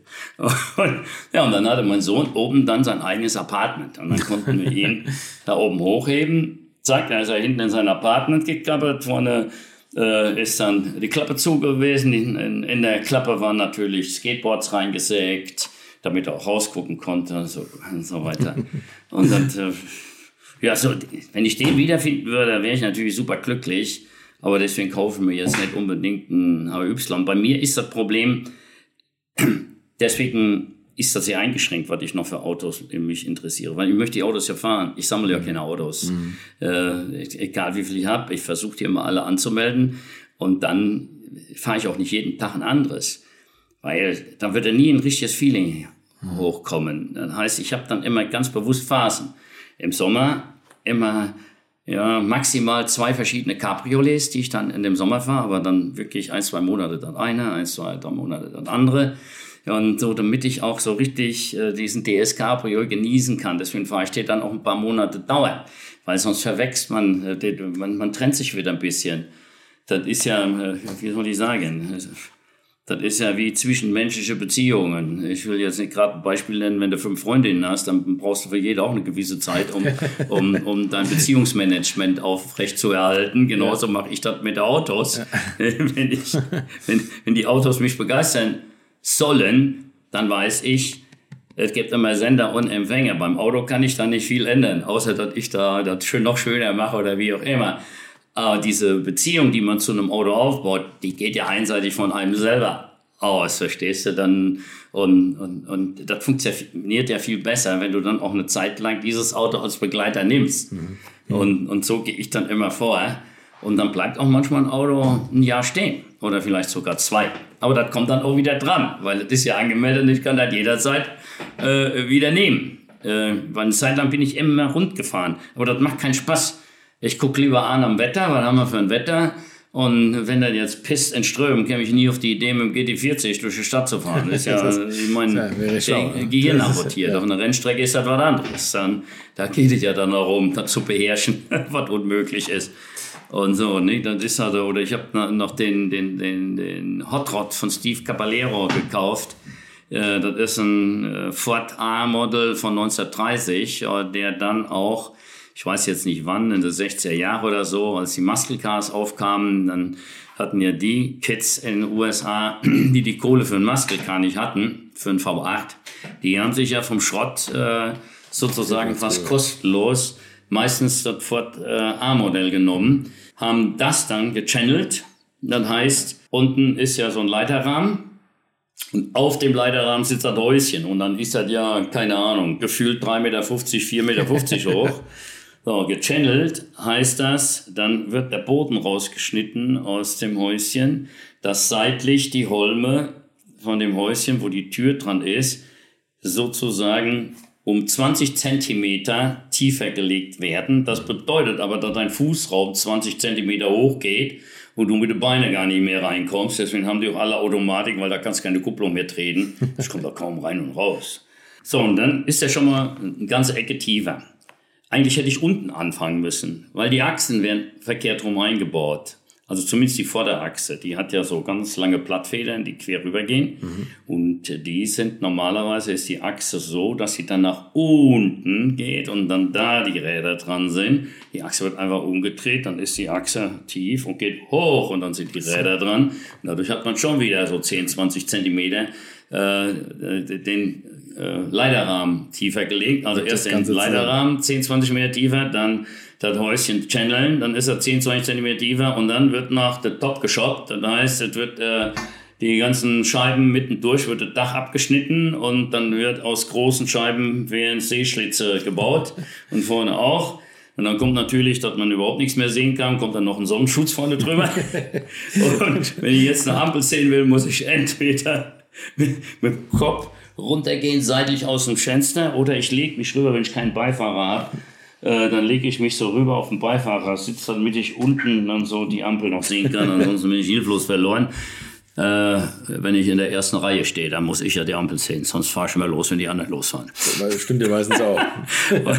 und ist natürlich klar, jedes Auto gibt ein ganz anderes Feeling. Und wenn ich dann so ein Hot Rod habe mit so einer Geschichte und dann noch mit einer Skateboard-Geschichte, weil irgendwann also das ist dann von einem, ja, einem der bekanntesten, ich, müsste jetzt nachgucken, wer das gewesen ist, kalifornischen Hot Rod Designern ist das Auto gebaut worden und war dann dunkelgrün, nee, war schwarz mit dunkelgrünen Streifen hier in sowas. Und dann hat den der Skateboarder Steve Caballero, also das ist wirklich einer der ganz großen Legenden neben Tony Hawk. Mhm. Der hat, der ist sehr autoaffin und auch Motorradaffin und der fährt auch Motocross und der hat sich diesen Hot Rod dann äh, gekauft und ein bisschen umgebaut.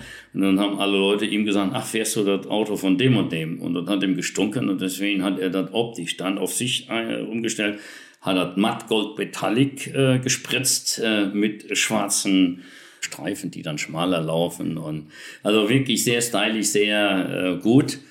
Ja, und jetzt habe ich das Original Coupe de Cap, äh, was es dann auch in kleinen Modellautos gibt und so weiter. Und ich finde das schon gag, cool, ja. äh, wenn du dann genau dasselbe Designs als so ein Mini-Auto von Hot Wheels hat. Ich habe dann so schöne Fotos gemacht, hatte ich das in der Hand. Vor dem Auto sieht man das Auto und ein kleiner Auto in meiner Hand. Und das sind einfach Sachen, die, die dann extrem viel Emotion hochkommen lassen. Oder dass jetzt original der Schaltknauf eine Steve Caballero Bone Skateboard-Rolle ist, die mit Kugellagern oben auf dem äh, auf dem Schalthebel oben als Knauf drauf ist und wo man so schön dran drehen kann an der Skateboardrolle. äh, und das einfach dahin gehört und nicht ich dahin gemacht habe, weil ich halt auch Skateboarden geil finde und hier ein Auto verunstaltet habe. Und, und das sind so Sachen, diese ganzen, ich glaube, diese Stories zum Auto, dieses Storytelling, äh, das ist das, was Spaß macht. Oder wenn ich, ich habe ein Auto, mit dem fahre ich kaum, äh, aber die, das hat halt eine sensationelle Geschichte auf der einen Seite und zum anderen, Und jetzt kommt noch ein wichtiger Punkt, weshalb ich momentan auch relativ wertvolle Autos habe. Weil, äh, wenn du meine Autobiografie lesen wirst, dann wirst du sehen, dass ich vor, ja, ich sag mal, so 2000, Anfang der 2000er Jahre in fürchterliche Problematiken geschäftlich gekommen bin, mhm. weil der Börsengang nicht geklappt hat, weil die Börse gecrasht hat ja. und äh, dann nichts lief und ich innerhalb von von drei Jahren wirklich, äh, ich sag mal, aus der, aus der aus einer Firma, die, äh, wo, wo schon, wenn man die Börse gegangen wäre, die wäre 100 Millionen Euro wert gewesen, hatte ich plötzlich eine Firma mit Minuswerten und äh, ja, zweistelligen Millionen Schulden und was weiß ich alles. Und um das Ganze zu retten, musste ich dann äh, unsere ganzen Lebensversicherung von meiner Frau und mir und wir waren wirklich entschlossen. Bin halt Skateboarder, nee never give up. Und äh, wir haben wirklich alles, was wir, was wir uns schon irgendwie aufgebaut hatten, äh, Häuschen, also wirklich alles, auch das Privathaus, Lebensversicherungen, Pflegeversicherungen, restlos alles, was wir an Besitz hatten, haben wir zur Bank gebracht, damit die äh, uns den Kredit nicht kündigen und wir weitermachen können. Und äh, da, aus der Scheiße musste ich auch erstmal rauskommen. Und äh, da bin ich rausgekommen, aber dann wieder anfangen äh, mit Mitte 60, sage ich mal, oder gehst wirklich hart auf die 70 zu und dann auf die Idee kommen, jetzt mache ich mal ein paar Lebensversicherungen, damit mein Alter äh, abgesichert ist, das kannst du vergessen, weil das kann man, in dem Alter kann man das nicht mehr vernünftig absichern, mhm. Weil das keine Versicherung mitmacht. Oder das ist so teuer, dann brauchst du gleich keine Versicherung, für was das Geld äh, für später zum Leben. Mhm. Und äh, Deswegen bin ich dann auf die Idee gekommen, habe meiner Frau gesagt, das einzige Vernünftige, was jetzt ist, bei der Autowelt, da habe ich so ein Feeling äh, dafür, mein, mein, mein DS Cabriolet. Also das sind so Sachen, dass ich einfach inzwischen weiß, ja, ich muss schon immer, auch wo ich keine Ahnung von Autos hatte. Aber da ich da so emotional rangehe, ist das klar, dass ich immer die richtigen Autos kaufe. Ich habe für 6000 D-Mark äh, Citroën DS Cabrio als Student gekauft, weil ich das unbedingt haben wollte. Das ist der noch? Nein. Das ist der nach wie vor. Den habe ich dann nur ganz professorisch restauriert. Ja. Und dann wurde der immer, immer wertvoller. Und selbst, eigentlich war da dann zum Schluss ein Blender, total durchgerostet und so sah aber richtig geil aus. Und äh, ja Gott, hätte aber selbst als Schrott immer noch 50.000 Euro gebracht und für 6.000 D-Mark gekauft. Und dann habe ich mich erkundigt, wenn so ein DS-Cabrio top in Ordnung ist, was bringt das? Ja, Viertelmillion. Da habe ich gedacht, okay, da könnte doch schon mal wieder eine Pflegeversicherung Teil sein.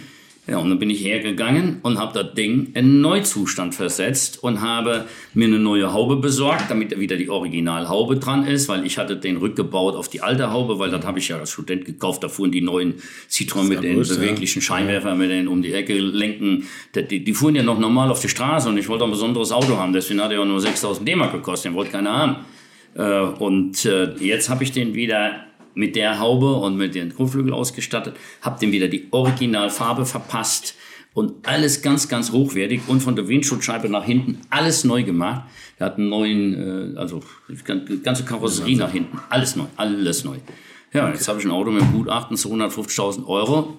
Äh, jo, alles mehr oder weniger selber eine eigene Arbeitsleistung. Klar, ich meine, da musste ich auch da muss ich auch ein bisschen was dann natürlich investieren und so geil lackieren kann ich auch nicht und die Zeiten sind vorbei, da ich einfach nur drüber puste. Wir kommen zur letzten Frage. Ja. Mal angenommen, der, der, das Rohöl geht aus und jeder kriegt nur noch 50 Liter Sprit auf den Hof gerollt. In welchem Auto und auf welcher Strecke verfährst du es? weißt du, die, die Frage, die spielt für mich überhaupt keine Rolle. Weil wenn das so weit wäre, würde ich mir eher die Zeit nehmen und überlegen, äh, wie ich alternativen Treibstoff hinkriege, weil da habe ich nämlich auch inzwischen ganz schön viel Ahnung, weil ich nämlich dadurch, dass ich diese ganze Start-up-Geschichte gemacht habe, habe ich natürlich auch die Start-ups, die mit Power to Liquid arbeiten, alle kennengelernt und weiß genau, wie man aus Luft und viel Energie tatsächlich Benzin machen kann, wo ein Auto mitfährt. Und äh, dann würde ich mir natürlich von denen einen Reaktor besorgen, den man dafür braucht. Oder gleich einen ganzen 20 Fuß Überseekontainer, der zwar nicht viel Benzin hinkriegt, den würde ich mir unter das nächste Windrad stellen und dann könnte ich mir jeden Tag wieder ein paar Liter, vielleicht fünf Liter pro Tag könnte ich mir da selber machen und äh, dann würde ich das strecken und dann könnte ich ein paar Autos mehr fahren. das ist aber wirklich dann, das meine ich ernst, weil so eine Frage gibt es für mich nicht. Nee, was mache ich, wenn nur das da ist? Ich bin da anders drauf. Wenn das nicht da ist, dann überlege ich mir, welche Alternativen gibt es? Und das mache ich überall und immer. Und deswegen kann ich leider auf solche Fragen nicht antworten. Titus, perfekt. perfekt. Kann man nichts zu sagen. Vielen Dank. Vielen Dank für deine Zeit. Gerne. Viel Erfolg für deine ganzen Projekte.